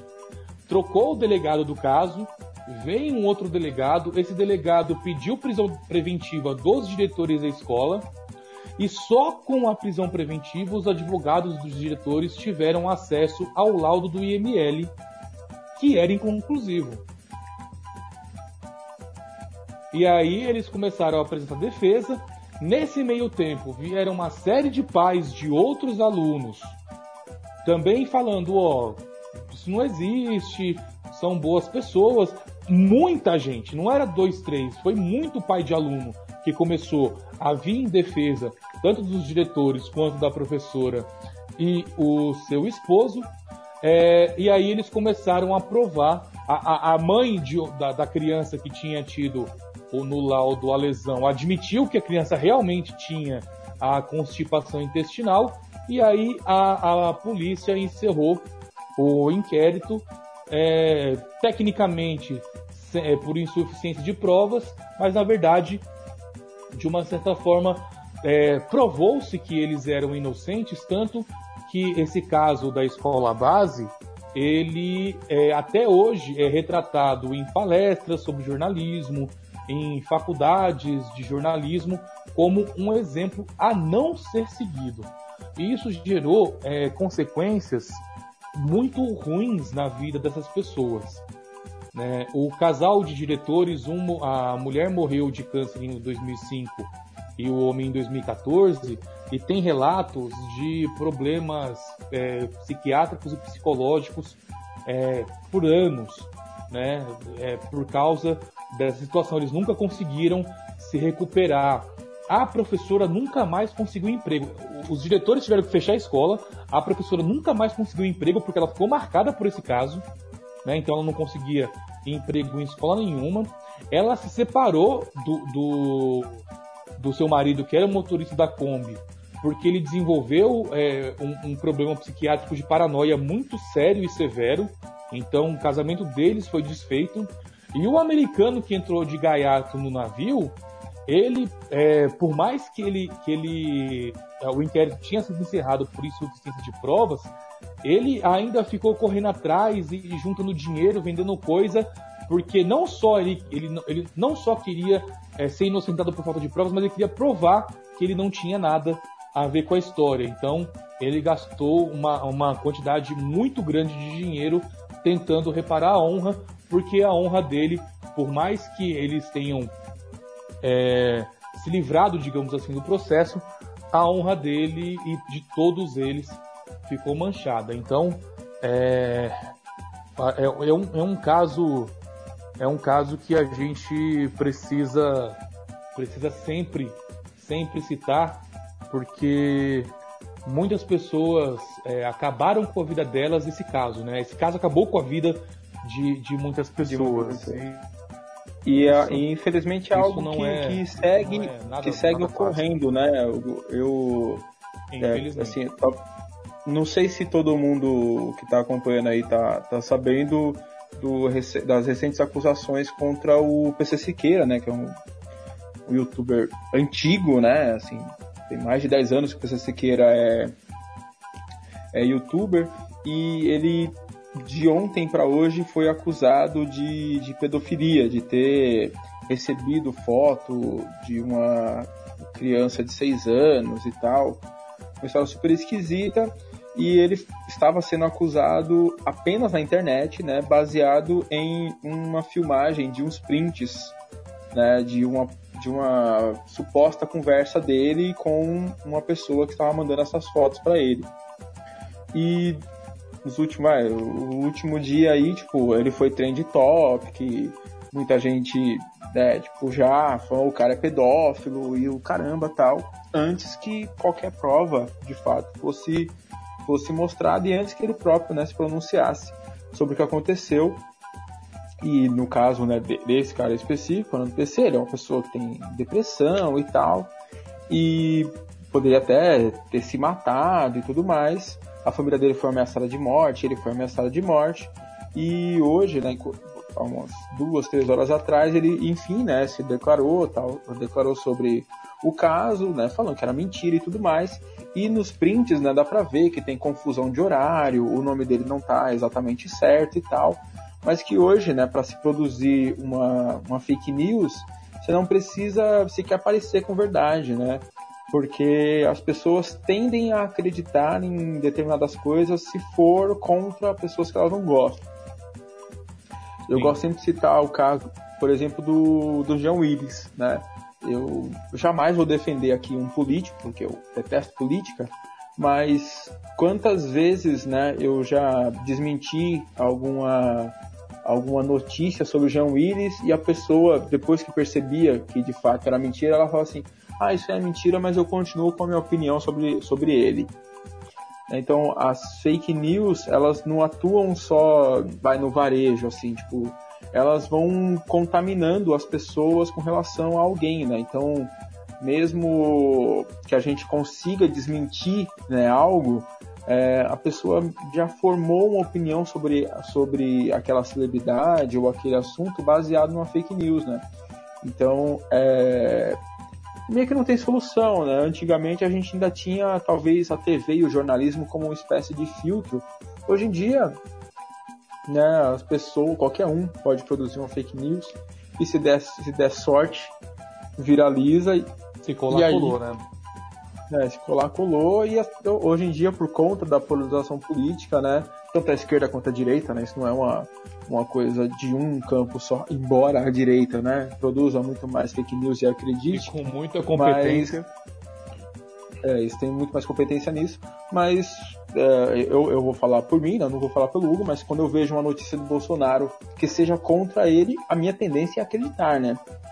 E depois verificar, né? Quando a gente deveria, né, na verdade, verificar antes de acreditar, né? Mas Exatamente. É, a gente também já tá meio contaminado, né, com esse tipo de coisa, né? Bora lá, no pique. Próximo. Bora no pique, no pique. O próximo, eu, eu não sei dizer se foi engraçado ou se, foi, ou se não foi engraçado, que é a história da entrevista do PCC no programa Domingo Legal do Google. Eu acho, é, eu acho maravilhosa. É séria, mas. É mas séria, é mas é nosso, é muito. É o nosso alívio cômico, né? Depois de um, de um é. caso seríssimo desse. Em, ó, em 2003, né, em 7 de setembro de 2003, então, olha, uma comemoração aí da independência, é, no programa do Domingo Legal do Google, foi veiculado uma entrevista. Foi, foi é, veiculada entrevista com membros do PCC. É, nessa entrevista, esses caras ameaçaram diversos é, apresentadores de programas policiais na época, o Datena, o Marcelo Rezende, o Godoy, o Godoy, o, o, o ex-árbitro lá, também, porque ele também, na época ele, ele comentava notícias no Datena, se não me engano, e isso acabou, e também eles admitiam que que tinham sequestrado, né, que tinha sido o PCC que tinha sequestrado o padre Marcelo Rossi.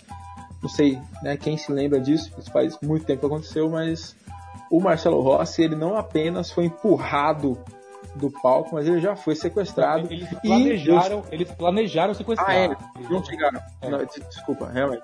Planejaram sequestrar e acabaram né, sendo desmobilizados antes. É, eu vou só um parênteses aqui, todo castigo é pouco pro pai de Marcelo Rossi, pra mim, assim, ser humano coitado, terrível, horrível. Coitado. Mas vou, vou seguir aqui, ser humano Depois do empurrão, qualidade. Depois daquele empurrão Pode. lá, ele foi perdoado, cara. Sabe, sabe a minha opinião sobre banco? Que a minha tristeza é que só queimou um, a minha tristeza é que ele levantou. Isso aí me deixou caidíssimo. Coitado do padre. Mas, e assim, o interessante dessa, dessa fake news é o seguinte. É, foi veiculado no domingo, ela parecia, assim, era demais fake, né? Assim, qualquer pessoa que conversou com qualquer que foi assaltada na vida sabe que a linguagem que os caras estavam usando né, na entrevista não tinha nada a ver com a linguagem que pessoas envolvidas no crime usam, tal. Eram, eram, eram, eram caricaturas, né, tal. Mas no dia seguinte, no, no domingo, diante toda a repercussão, na segunda, né?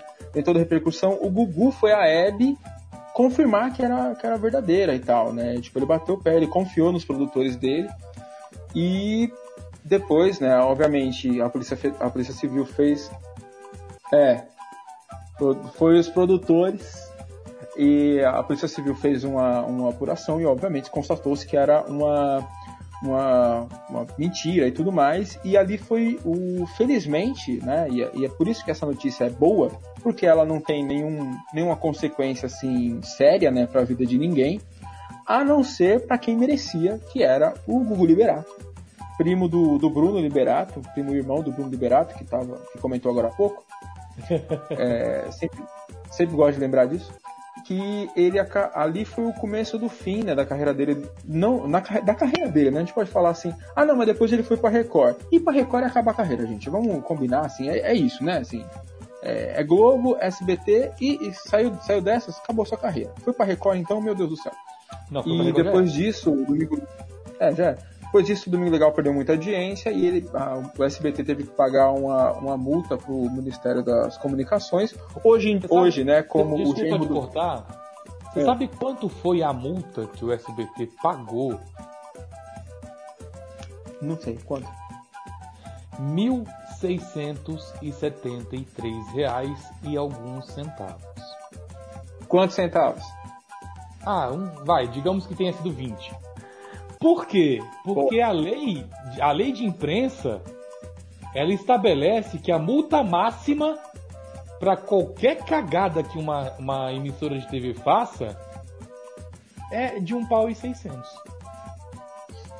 Olha São aí. Mil, 1.673 unidades de valor. Tá vendo? É e teve um dia, Hugo, teve um dia que eu falei assim, nossa, mano, por que, que o Gugu foi subir para mexer no ar-condicionado? Né? Porra, demorou demais para arrumar esse ar-condicionado aí. É, mas ali, pesado, o, o, início, pesado.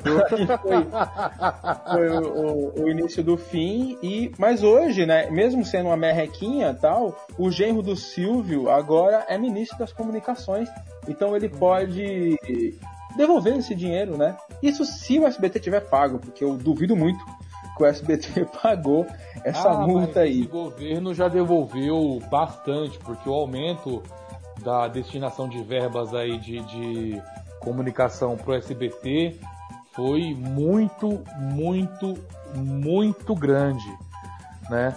Uma coisa que eu preciso dizer é que eu tenho certeza que se o PCC queria matar o Oscar Roberto Godoy é por causa daquela não expulsão do Evair naquela falta criminosa que ele fez em cima do Viola na final do Brasileiro de 94. Aquilo foi uma vergonha. aquilo foi uma vergonha que o Godoy não assinalou e como a malandragem é corintiana, se tinha algum motivo para matar o Godoy, foi por causa daquela não marcação, daquela falta criminosíssima. Você viu que quem está associando Corinthians a crime é o corintiano. Só queria deixar isso, isso claro. a gente pode. Não. A gente não. pode.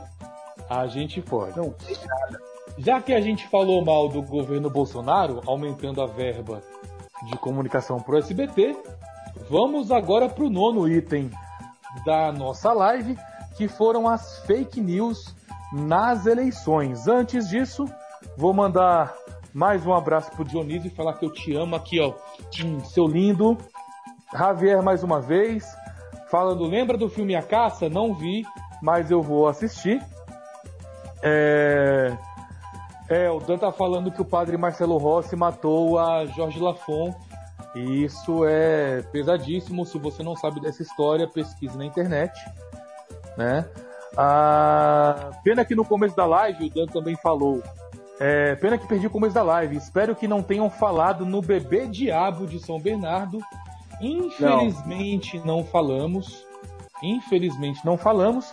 Mas se a gente fizer uma nova fake news, uma, uma nova live sobre fake news, um próximo liveão de Taubaté é, sobre isso, a gente é, vai abordar o conhecidíssimo bebê diabo de São Bernardo e mandar um grande beijo pro Jorge Olovatyuk, o nosso lindo ucraniano, seu maravilhoso, eu te amo, viu? Aqui, ó.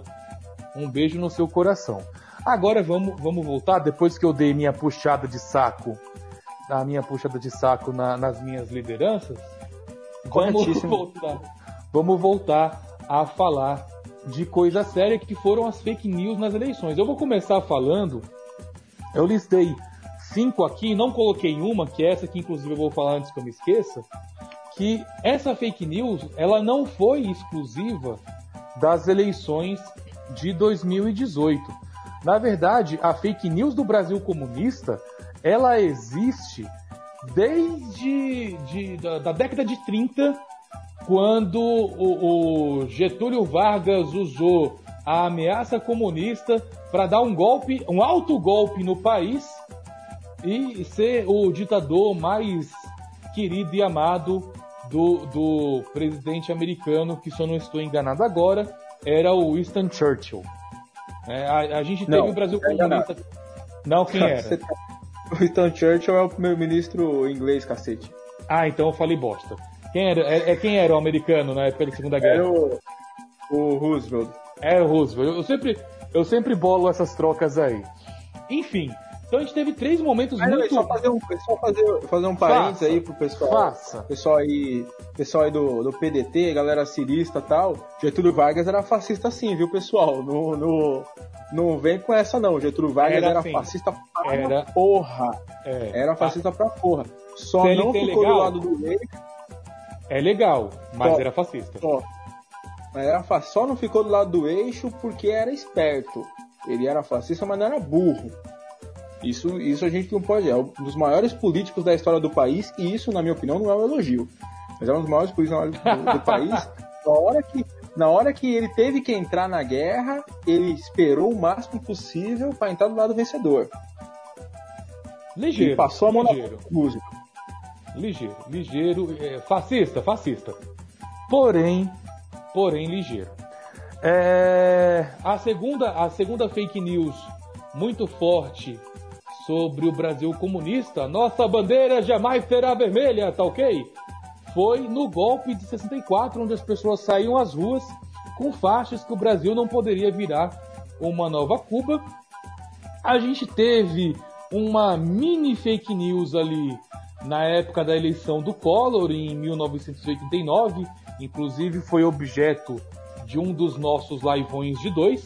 Né? Assista, tá? Tá, a rinha de presidente tá no meu canal, tá no seu, Beto. Você lembra? A, a rinha tá no meu, a rinha de presidente tá no meu. Tá no seu, né? Tá no canal do Betão, rinha de presidentes, maravilhoso, assiste. E se você não tá inscrito no canal do Betão, já se inscreve, tá? Eu, eu esqueci de colocar. A cerveja tá fazendo efeito. Eu esqueci de colocar aqui o link sobre é, do, do, do, canal do Betão, mas vou colocar assim que terminar a nossa live para você se inscrever. Beto tá com 1.100 inscritos já, Beto? 1.100 e alguma coisinha, cara. Que coisa maravilhosa, que coisa maravilhosa.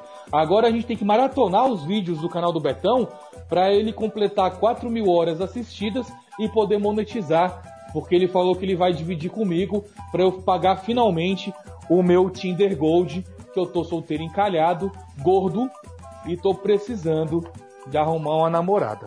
E eu tô com 352 inscritos, muito obrigado, né, a, a você fazer um momentozinho de comercial aqui de merchandising. Tre... E se você Hugo, tá inscrito, tá... por favor. 356, 356 oh, coisa inscritos. maravilhosa, que coisa maravilhosa. Muito obrigado. Muito obrigado mesmo. Se não está inscrito, se inscreve no canal.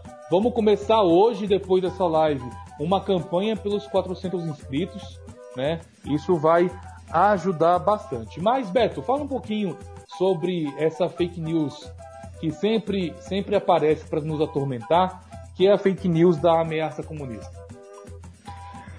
Ai, vamos lá. É Começa, um só, né, viu? Que a gente tá com uma hora e vinte. Rapidão. Começa então tá. com, o, com o, o, o Getúlio, né? por conta do plano Coin, né? O plano Coin, que é esse plano que foi escrito pelo Olímpio Mourão é, e foi utilizado para dar o golpe do Estado Novo e tal. Depois a gente vai ter ela de novo ainda, né? Durante o, o segundo governo do, do, Getúlio já havia, né? Uma, ameaça, uma nova ameaça de golpe, né? De ditadura com né, o tiro no peito que o Getúlio dá em si mesmo. É, esse golpe é travado. Quando Juscelino assume, também há de novo uma, uma acusação de comunismo, blá, blá, blá, blá, E aí, quando vai, quando o Jânio Quadros ele, ele pede as contas tal, né? Ele renuncia. Ah, de novo, por conta do Jango, Piripopopó, e tem 64 durante toda a ditadura a gente vai ter de novo requentado, né? Porque os comunistas querem tomar o poder pipipopó. O Collor, né, usou, né, basicamente, muitas das coisas que o, que o Biro quando eu falo Biro, gente, é o Bolsonaro, tá? Muitas coisas que o Biro usou, né, de bandeira jamais será vermelha, ameaça comunista, e pipipopó, o Collor também usou. Durante o período da FHC, é, isso foi meio que ficou de lado, né, tal o FHC, com todos os seus defeitos, ele não é um animal de teta, né? Assim, ele é um animal de teta, mas vocês devem ter me entendido. E a ameaça comunista, ela quase voltou com Serra em 2002, né? Tinha aquela questão do medo tal, né? Da, da Regina Duarte. Ai, que gostoso, Regina Duarte. Foi exonerada ontem. É, e retornou né, com muita força, principalmente a partir de 2006, foi uma, uma parada que veio sendo requentada, principalmente por, pelo Lavo de Carvalho, e explodiu mesmo nas eleições de 2018, mas quem tem memória vai lembrar que em 2014 também já tinha esse papinho aí e tal, de, de, de ameaça comunista e tudo mais, o que eu acho sensacional que um governo social-democrata, talvez até social-liberal, né? Me desculpe, Hugo, mas assim, um governo social-liberal, como o do Lulão e da, da Dilma, é, ser acusado de comunismo. Né? No, eu, eu, lembro muito, né? eu vou só fazer um parênteses muito rápido. Numa, eu, ano 2018, dando aula para um terceiro ano, um aluno falou assim: não, porque o Haddad e vai, vai implantar o comunismo, não sei o que, tal, tal, tal. E aí eu falei assim, querido, no comunismo tem, tem empresa privatizada? Aí ele, não. Teve empresa privatizada durante o governo Lula? Aí ele, sim. Teve empresa privatizada durante o governo Dilma? Aí ele, sim. Então calha a boca.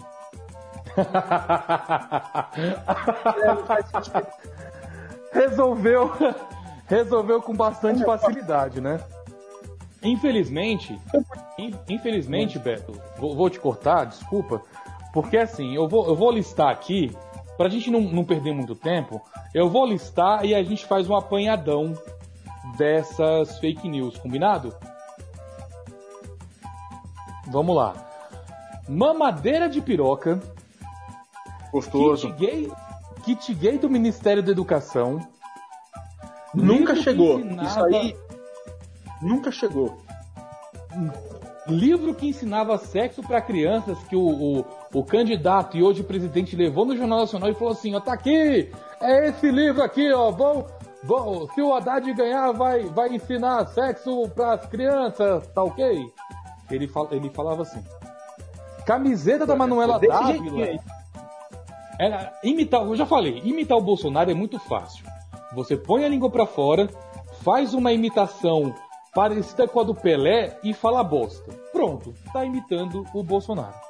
Camiseta da Manuela Dávila, adorando o diabo, né, com motivos é, é, idolatrando o demônio, o, o, o, sete pele, o pé rachado. O cramunhão. O, o mochila de criança. Essa é boa.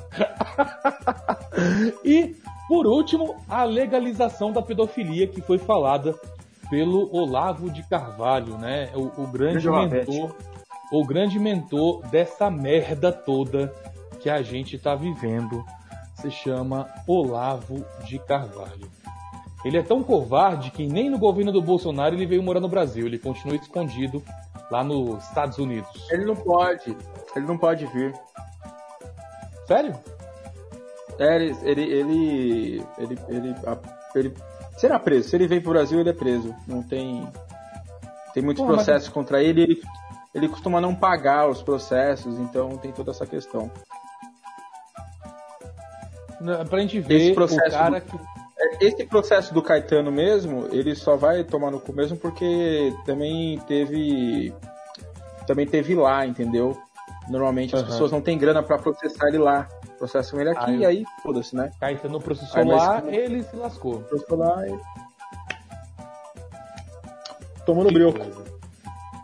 eu só queria dizer, sobre mamadeira de piroca, como eu costumava dizer muito para os meus alunos do EJA, tá? Então fique claro que não era para criança, tal, era para os meus alunos adultos, é que eu tava louco para chegar a mamadeira de piroca logo, porque na hora de tomar água, ele já joga, a mamadeira de piroca já joga já na garganta. Você já tomar muito mais é muito melhor. E dizer que eu estou, eu, eu sou professor desde 2014 e ainda não chegou o kit gay. Então eu queria dizer que o Haddad é incompetente. certo? O ministro da educação aí não chegou. Eu tô louco para. O que eu, que eu imagino que o kit gay deve vir, tipo, plumas, paetê, glitter, essas paradas e tal. E a gente usa muito isso, Leque. principalmente na, no, no ano leque, né? No sexto ano para fazer é, cartaz e tal, se usa muito essas porra aí e seria muito útil, né, pra, pra gente poder utilizar. E se viesse vestido, então eu ia adorar, porque eu tenho muita vontade de andar vestido com vestido. Ia ser Só porque né? eu acho que é uma muito boa. A única coisa que eu vou falar sobre isso, a única não, que eu, que eu vou falar da legalização da pedofilia. Não consegue. Você não consegue. Cara, o que passa na cabeça de um pai e de uma mãe? E eu posso falar isso com propriedade, que eu sou pai de duas meninas lindas. Beijo pro, pros meus amores. O que passa Linda é pouco. O que passa pela cabeça de um pai e de uma mãe que acha que existe uma mamadeira cujo bico é uma piroquinha para criança poder tomar leite, gente? às vezes a pessoa, ela, ela tudo bem que a, a questão da inocência do povo, da falta de informação, pode ser desculpa para um monte de coisa, menos para a pessoa acreditar que existe isso. Olha, eu consigo, eu consigo é, é, conceber que a pessoa é, acredite no ET de Varginha, que acredite no chupacabra, que acredite no ET Bilu, na Terra plana, eu consigo aceitar que a pessoa acredite. Eu consigo, eu consigo. Eu sou, eu sou muito tolerante, você sabe disso. Mas aceitar. Me falta ódio. Me falta ódio, eu sei disso. Eu sou, eu sou muito amor. Aqui, ó. Esse coraçãozinho aqui, ó. É, é, é só amor. Eu não consigo conceber um pai e uma mãe de família que acreditam numa merda dessa. Para mim é o cúmulo, é o cúmulo do absurdo um pai ou uma mãe de família acreditar acreditar que uma, uma idiotice dessa seja seja verdade. Não, Dan. Não é A mamadeira normal não é assim.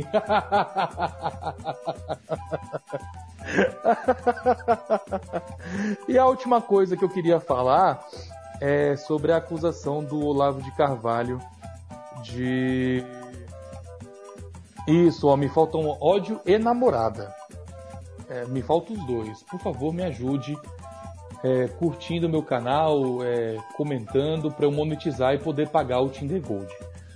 É, o Javier está falando aqui que esse discurso é incentivado pela ideologia neopentecostal, na verdade, né?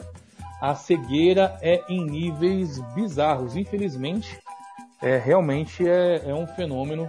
É, cara, é, é, o lance, assim, é o lance né? do, do olavismo, né? Eu, eu acompanho o Olavo há 14, 15 anos e é esse lance do só acredite em mim, duvide de todo mundo, né?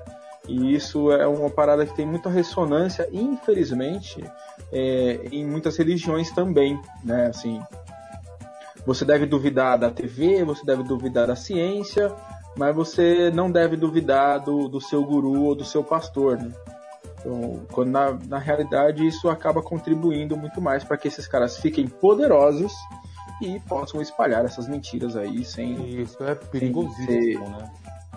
É. Vamos fazer. Vamos fazer no futuro.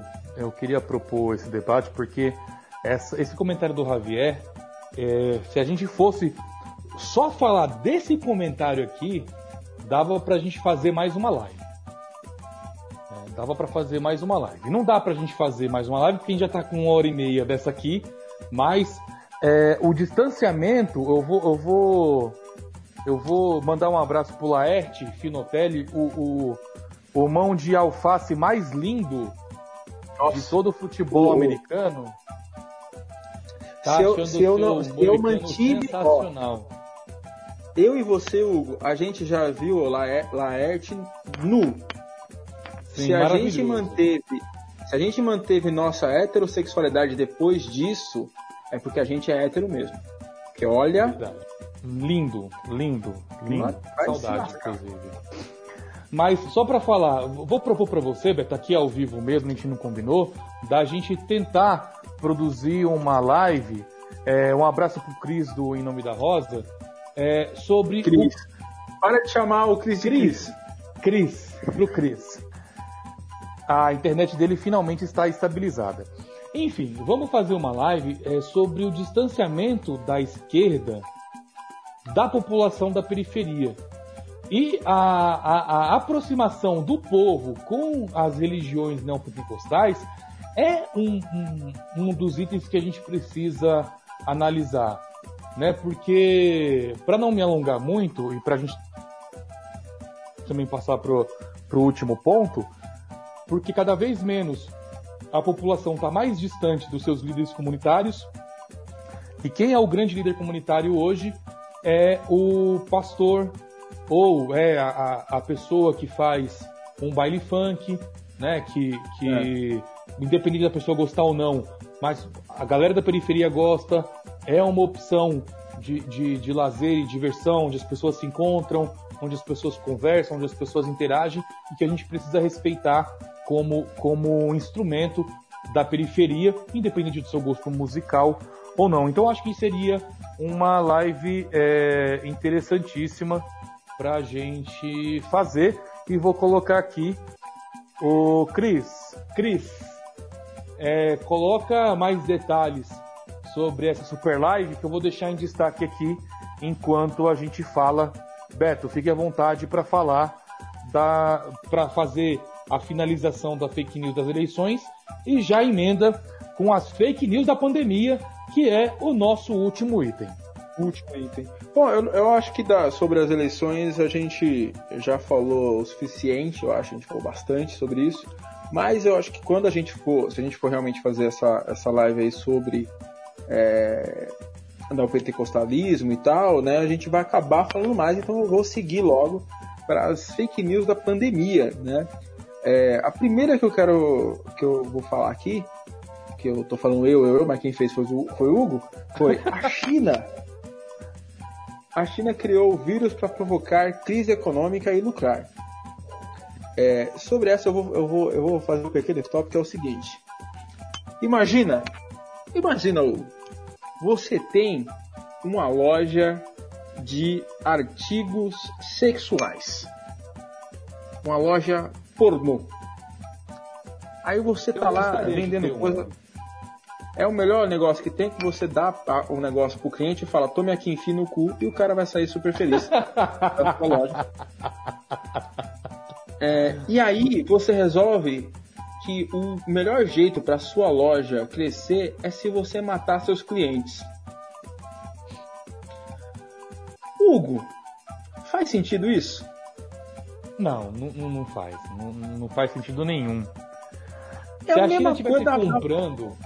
Desculpa, se a China hum, comprando ação de funerária, eu até. eu até acreditaria, viu? Mas não é isso não. Pô, um país que produz o que a China produz, que são, porra, produtos em larguíssima escala. A China não produz em qualidade, a China produz em quantidade. Então, a China não pode abrir mão de sequer uma vida, porque uma vida quer dizer que vai comprar uma merda dessa aí do, do AliExpress. Então, eles precisam de muita demanda para a forma como eles construíram a indústria deles. Não tem, não tem outro jeito. Não é como, sei lá, mano, sei lá, a, a indústria de relógio suíça, que o cara, pô, o cara vende um relógio e, e porra, pagou dois meses aí da, da, da produção. A China vende coisas muitíssimo baratas porque ela ganha na quantidade. Então, se ela tem menos clientes, ela vai se fuder. Então, assim, não faz sentido. A, a economia, ela é ela é muito é, globalizada, ela está muito envolvida. Então, um, uma crise econômica nunca nunca é de um único país. É sempre uma crise econômica sempre se espalha para vários países porque os países estão muito interligados economicamente. Então, a China ter feito algo assim é, deliberadamente é, não é só absurdo do ponto de vista humanístico, mas é absurdo do ponto de vista econômico. É uma, uma, uma burrice tremenda, ainda mais levando em conta que milhares de, de chineses faleceram, né? Uma porrada de chineses faleceu é, milhões de chineses né, tiveram problemas e tal. Pida. Tá.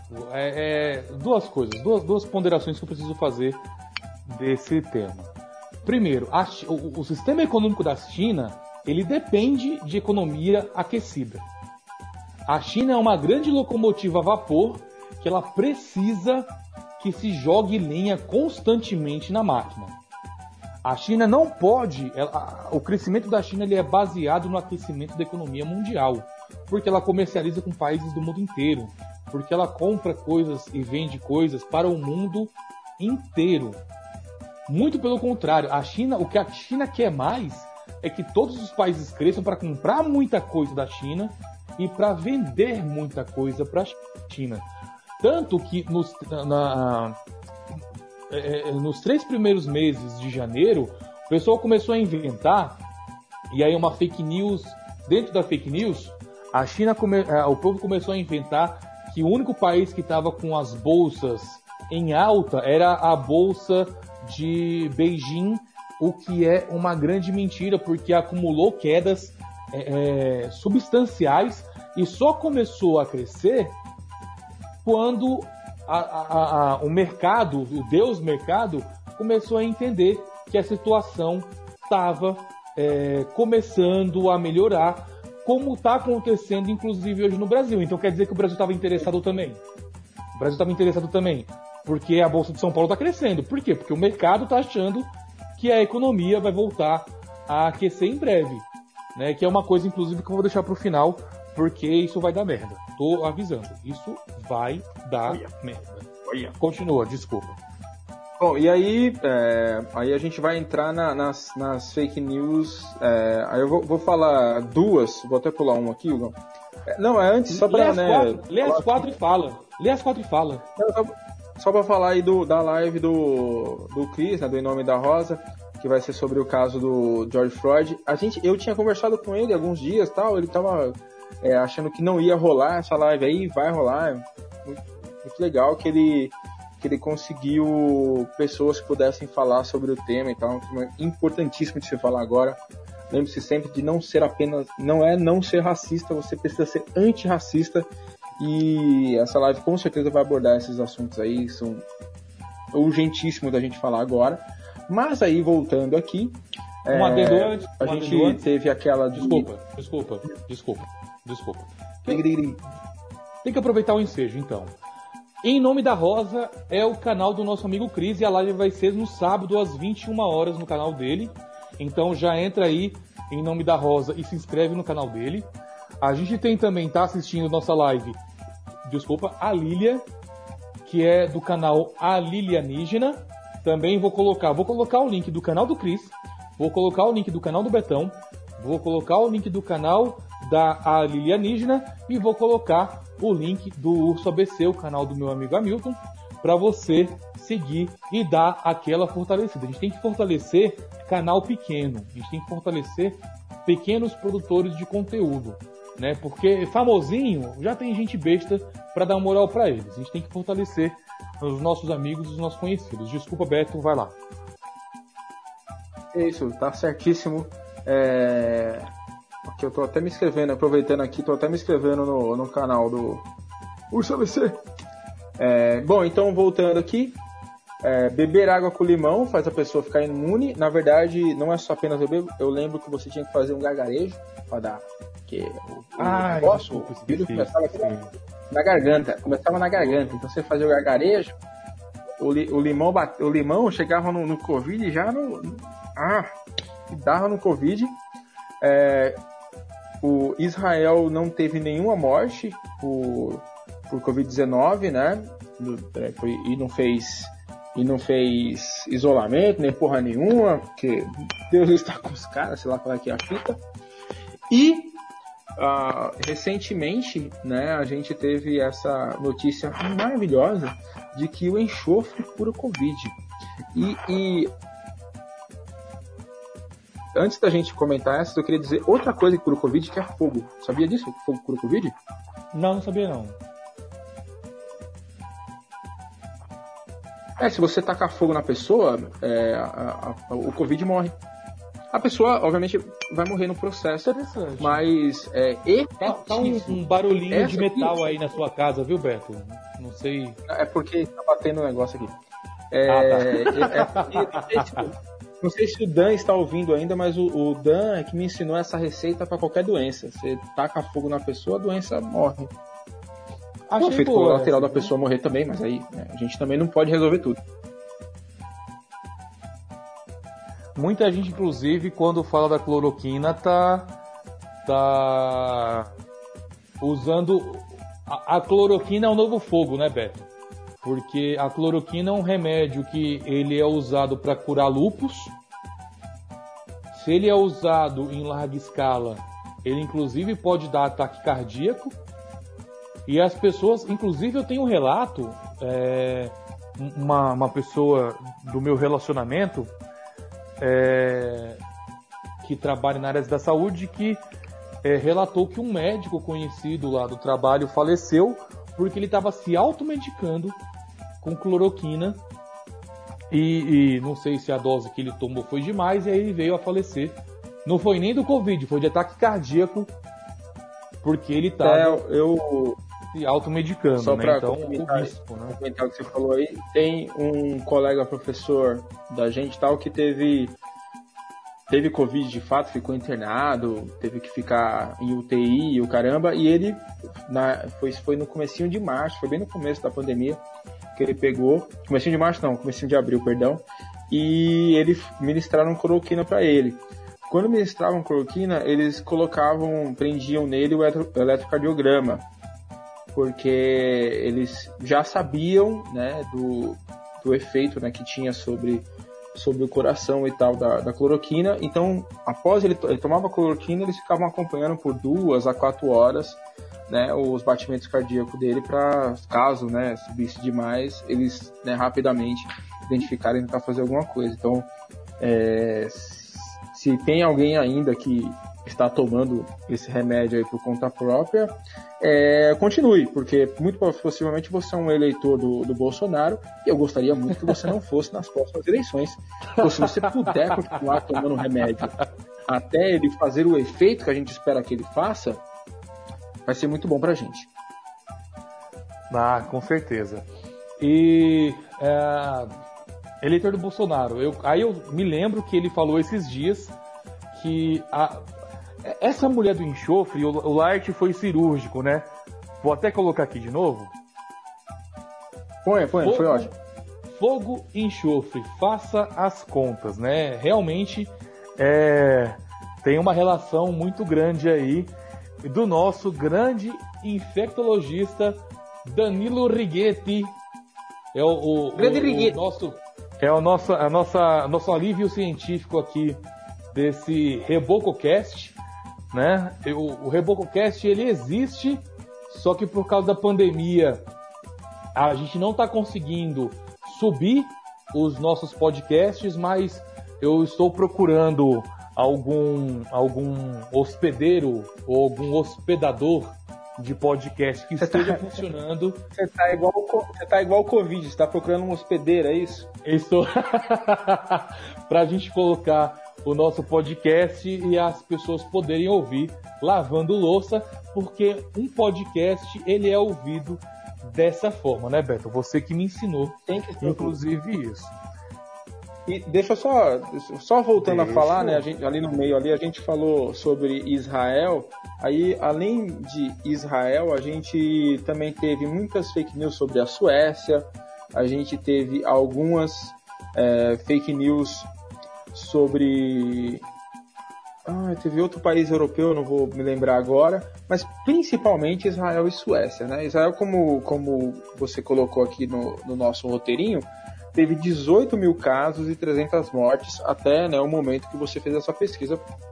Provavelmente a gente tem mais mortes porque as mortes na Palestina elas não são contabilizadas como Israel, embora elas sejam provocadas né, por Israel, que não permite né, que chegue medicamento e nem dá para fazer isolamento lá na, na Palestina, na Cisjordânia, pela forma como Israel é, trata ah, aquelas pessoas. E na Suécia, né, a Suécia é o único país nórdico ali que resolveu que não iria fazer o isolamento de modo. É... Modo randômico para é... quarentena. É, rigoroso, sei lá, e recentemente, assim, acho que uns dois, três, quatro dias atrás, o, o infectologista responsável lá, ele voltou atrás, pediu desculpa tal, porque realmente o número de mortes na Suécia estava muito mais alto, não só que seus vizinhos, mas muito mais alto do que eles próprios esperavam. Então a Suécia também é um desses países que amargamente descobriu que não, não temos nesse momento outra forma de tratar essa doença que não seja pelo isolamento. Né? É, felizmente para todos esses pior, países que fizeram pior cagada, é que o Brasil, o Brasil já ultrapassou a Suécia, né? O Brasil sim, já em, em número de mortos por, por não, em número de mortos por 100 mil habitantes também. Não só é. Cerveja. Não, não só no total, né? É. O, mas o lance, a, a, sorte desses países como Israel, Suécia e outros países que não levaram tão a sério, assim como o Reino Unido e tal, é o Brasil, né? Porque como a gente está conseguindo superar todos os recordes de morte, como a gente está crescendo no momento em que o resto do planeta está está voltando atrás, pela comparação, qualquer país está melhor que a gente, né? Então, mesmo a Suécia, Israel, Reino Unido, Estados Unidos e tal, todos eles podem falar assim, pelo menos não estamos igual ao Brasil, que foi o que aconteceu né, recentemente que o Trump né, falou recentemente, foi basicamente isso, né? Olha, a gente podia estar tá bem pior e citou o caso do, do Brasil, né? Então, graças ao Brasil, esses países que, que deveriam estar passando vergonha internacional por serem países de primeiro mundo, etc., não estão passando porque a pandemia no nosso país está tão absurdamente grande que não está dando tempo de falar dos outros países, né? Sim, sim. Eu vou encerrar a, essa parte porque a gente já está com 1 hora e 48. Hoje a gente estourou. A gente? estourou bem o tempo. É, não conseguimos. random aqui, não conseguimos segurar É, não conseguimos fazer aí pela uma hora que a gente está tentando se propor. É, mas eu só quero falar duas coisas é, para a gente encerrar e poder dar, dar tchau para o pessoal. A primeira é o absurdo das pessoas, ou melhor, as duas coisas são isso: o absurdo das pessoas que pegam fórmulas mágicas para poder é, é, falar sobre soluções. Quando começaram a falar da, da cloroquina, a gente viu o vídeo de uma mulher que estava comprando água tônica, porque parece que da mesma planta que faz a água tônica faz a cloroquina. Então a mulher associou, falou assim: ah, se é da mesma planta, logo eu vou tomar água tônica e vou ficar imune. Né? o risco, o risco que é, o risco que é a pessoa achar que vai tomar uma água tônica e vai ficar imune. Segundo, segundo caso, também é, é, da mesma situação, essa mulher que falou do enxofre para o Bolsonaro, né, falou que Deus disse para ela do enxofre, o enxofre que ela estava se referindo é, está presente em pequena quantidade no alho cru. Então a solução que ela estava apresentando é que as pessoas comessem alho cru para poder estarem imunes à Covid-19. Fora as pessoas a que estão tomando cloroquina e achando que estão vacinadas. Isso tudo, gente, isso tudo é, é, é, é muito arriscado, é muito arriscado e é difundido pela mesma turma da mamadeira de piroca, é difundido pela mesma turma do candidato que ia legalizar a pedofilia, é difundido pela mesma turma que é, falava do kit gay e que hoje continua inventando mentiras. Infelizmente esse governo ele ele se aproveita da desinformação. É o padre do balão, né, Lerte? a gente se aproveita, é, essa turma se aproveita da desinformação para atrapalhar a, a opinião da população e se vale em pessoas que a população confia, como por exemplo alguns pastores milionários que deveriam estar é, na Gulag plantando e colhendo cana-de-açúcar e estão ganhando rios de dinheiro, estão andando em aviões e carros luxuosos, estão se hospedando em hotéis cinco estrelas à custa da inocência e da fé do povo. Malditos sejam. Beto, suas considerações finais. E pode falar alguma é... coisa que quiser mais. Tá bom. É, obrigado aí a quem, a quem mais uma vez nos acompanhou nessa coisa maluca de tentar falar por uma hora e falar por duas, né? A gente é realmente incompetente nesse sentido, a gente não consegue, não consegue. Como diria Silvio Santos, hoje dono do Ministério da Comunicação. E dizer que a, a fake news ela é ruim no atacado e no varejo. No atacado ela produz governos fascistas, não é de hoje, né? É, e não, não e, e, sim, eu estou chamando esse governo de governo fascista, e sim, eu estou absolutamente correto em fazê-lo. E calha sua boca se você discorda, porque eu estou certo. É, governos como o do Mussolini, do Hitler, do Franco, do Salazar, do Getúlio, e eu vou do, do Perón, e eu vou falar de diversos, sempre utilizaram muito das mentiras para chegar ao poder e se manter lá. É apenas com mentiras que esse tipo de governo existe. Então, se você é um democrata sincero, né? E aí, independente se você é liberal ou não, ou se você é social-democrata tal, se você é um democrata sincero, você deveria estar preocupado com esse tipo de coisa. Você não deveria compartilhar uma fake news só porque é contra o PT e você odeia o PT você não deveria compartilhar uma, uma fake news contra o Jean Willis porque é contra o Jean Willis, porque esse tipo de coisa construiu o tipo de governo que a gente tem hoje, né? Em que a gente, por mais que a verdade né, ela venha à tona e ela sempre tem vindo à tona, então uh, a gente não pode esquecer que há um mês e meio atrás o presidente do país gravou um vídeo foi gravado pelos seus filhos num quintal do Palácio é, do Planalto falando que ia mandar o exército produzir milhões de doses de cloroquina e hoje a gente tem certeza absoluta que esse remédio, embora possa ter sua importância, ele não é, é um salvador de vidas, ele é só um remédio como qualquer outro remédio vai ser. Não haverá, e porque nunca houve, uma solução mágica. Tipo, sempre teremos é, se, sempre teremos que pesquisar mais, sempre teremos que comprovar antes que alguma solução venha. E mesmo agora, quando a gente começa a falar em vacinas, né, hoje mesmo a gente tem a notícia né, de que o Butantan é, vai começar os testes clínicos de uma vacina desenvolvida na China. Essa vacina vem sendo desenvolvida desde o começo do ano e que ela está em teste ainda. Nada é assim fácil. Ciência não funciona dessa, dessa forma. Não é porque você quer. As coisas acontecem porque a realidade sempre se impõe. Então, muito cuidado com, com alguém que manda você duvidar de, de tudo menos dela mesma. Se seja o seu pastor, seja o seu guru, seja o seu político de, de estimação, quem quer que diga para você que você deve duvidar de todo mundo menos dela, essa pessoa está querendo mentir para você.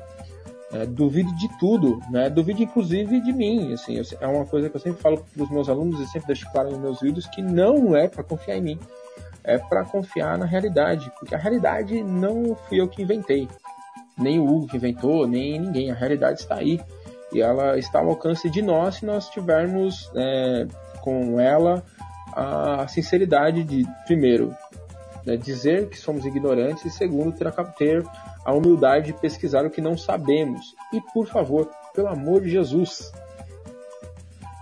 não dê opinião sobre tudo. Assim, pare de dar opinião sobre tudo. Não, não, tem, não tem motivo e não tem porquê você dar opinião tudo. Você é uma pessoa comum, cara. Você não tem que dar opinião sobre absolutamente tudo que acontece.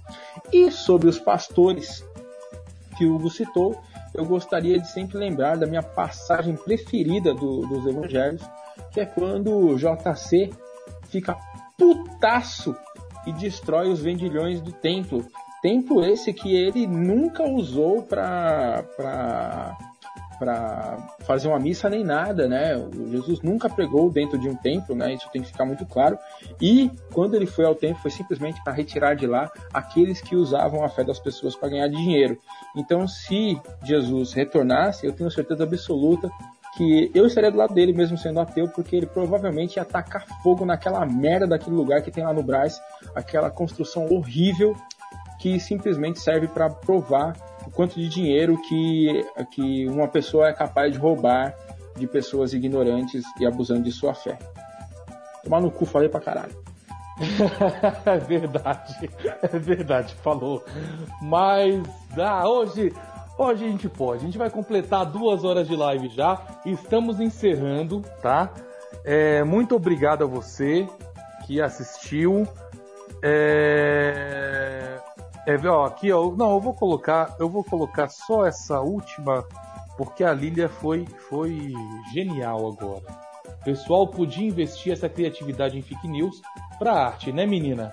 Eu acho verdade demais, verdade demais.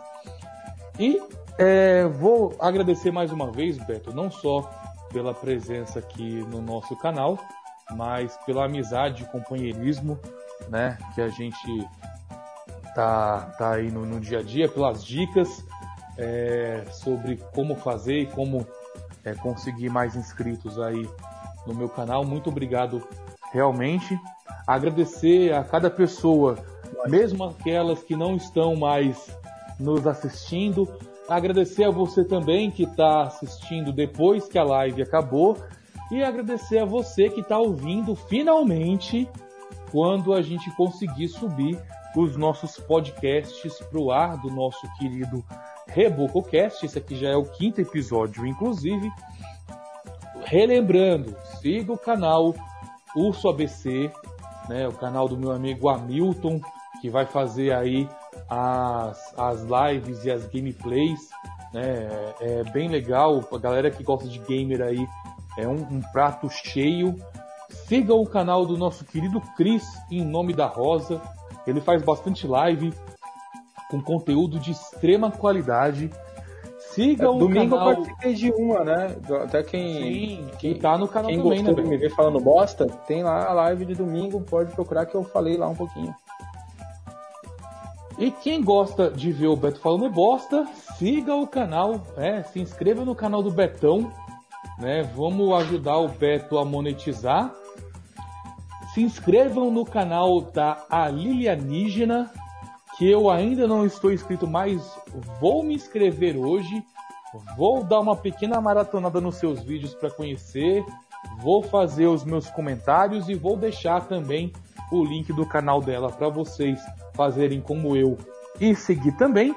E por fim, eu falei, eu esqueci de algum, esqueci do meu. Se inscrevam no meu canal.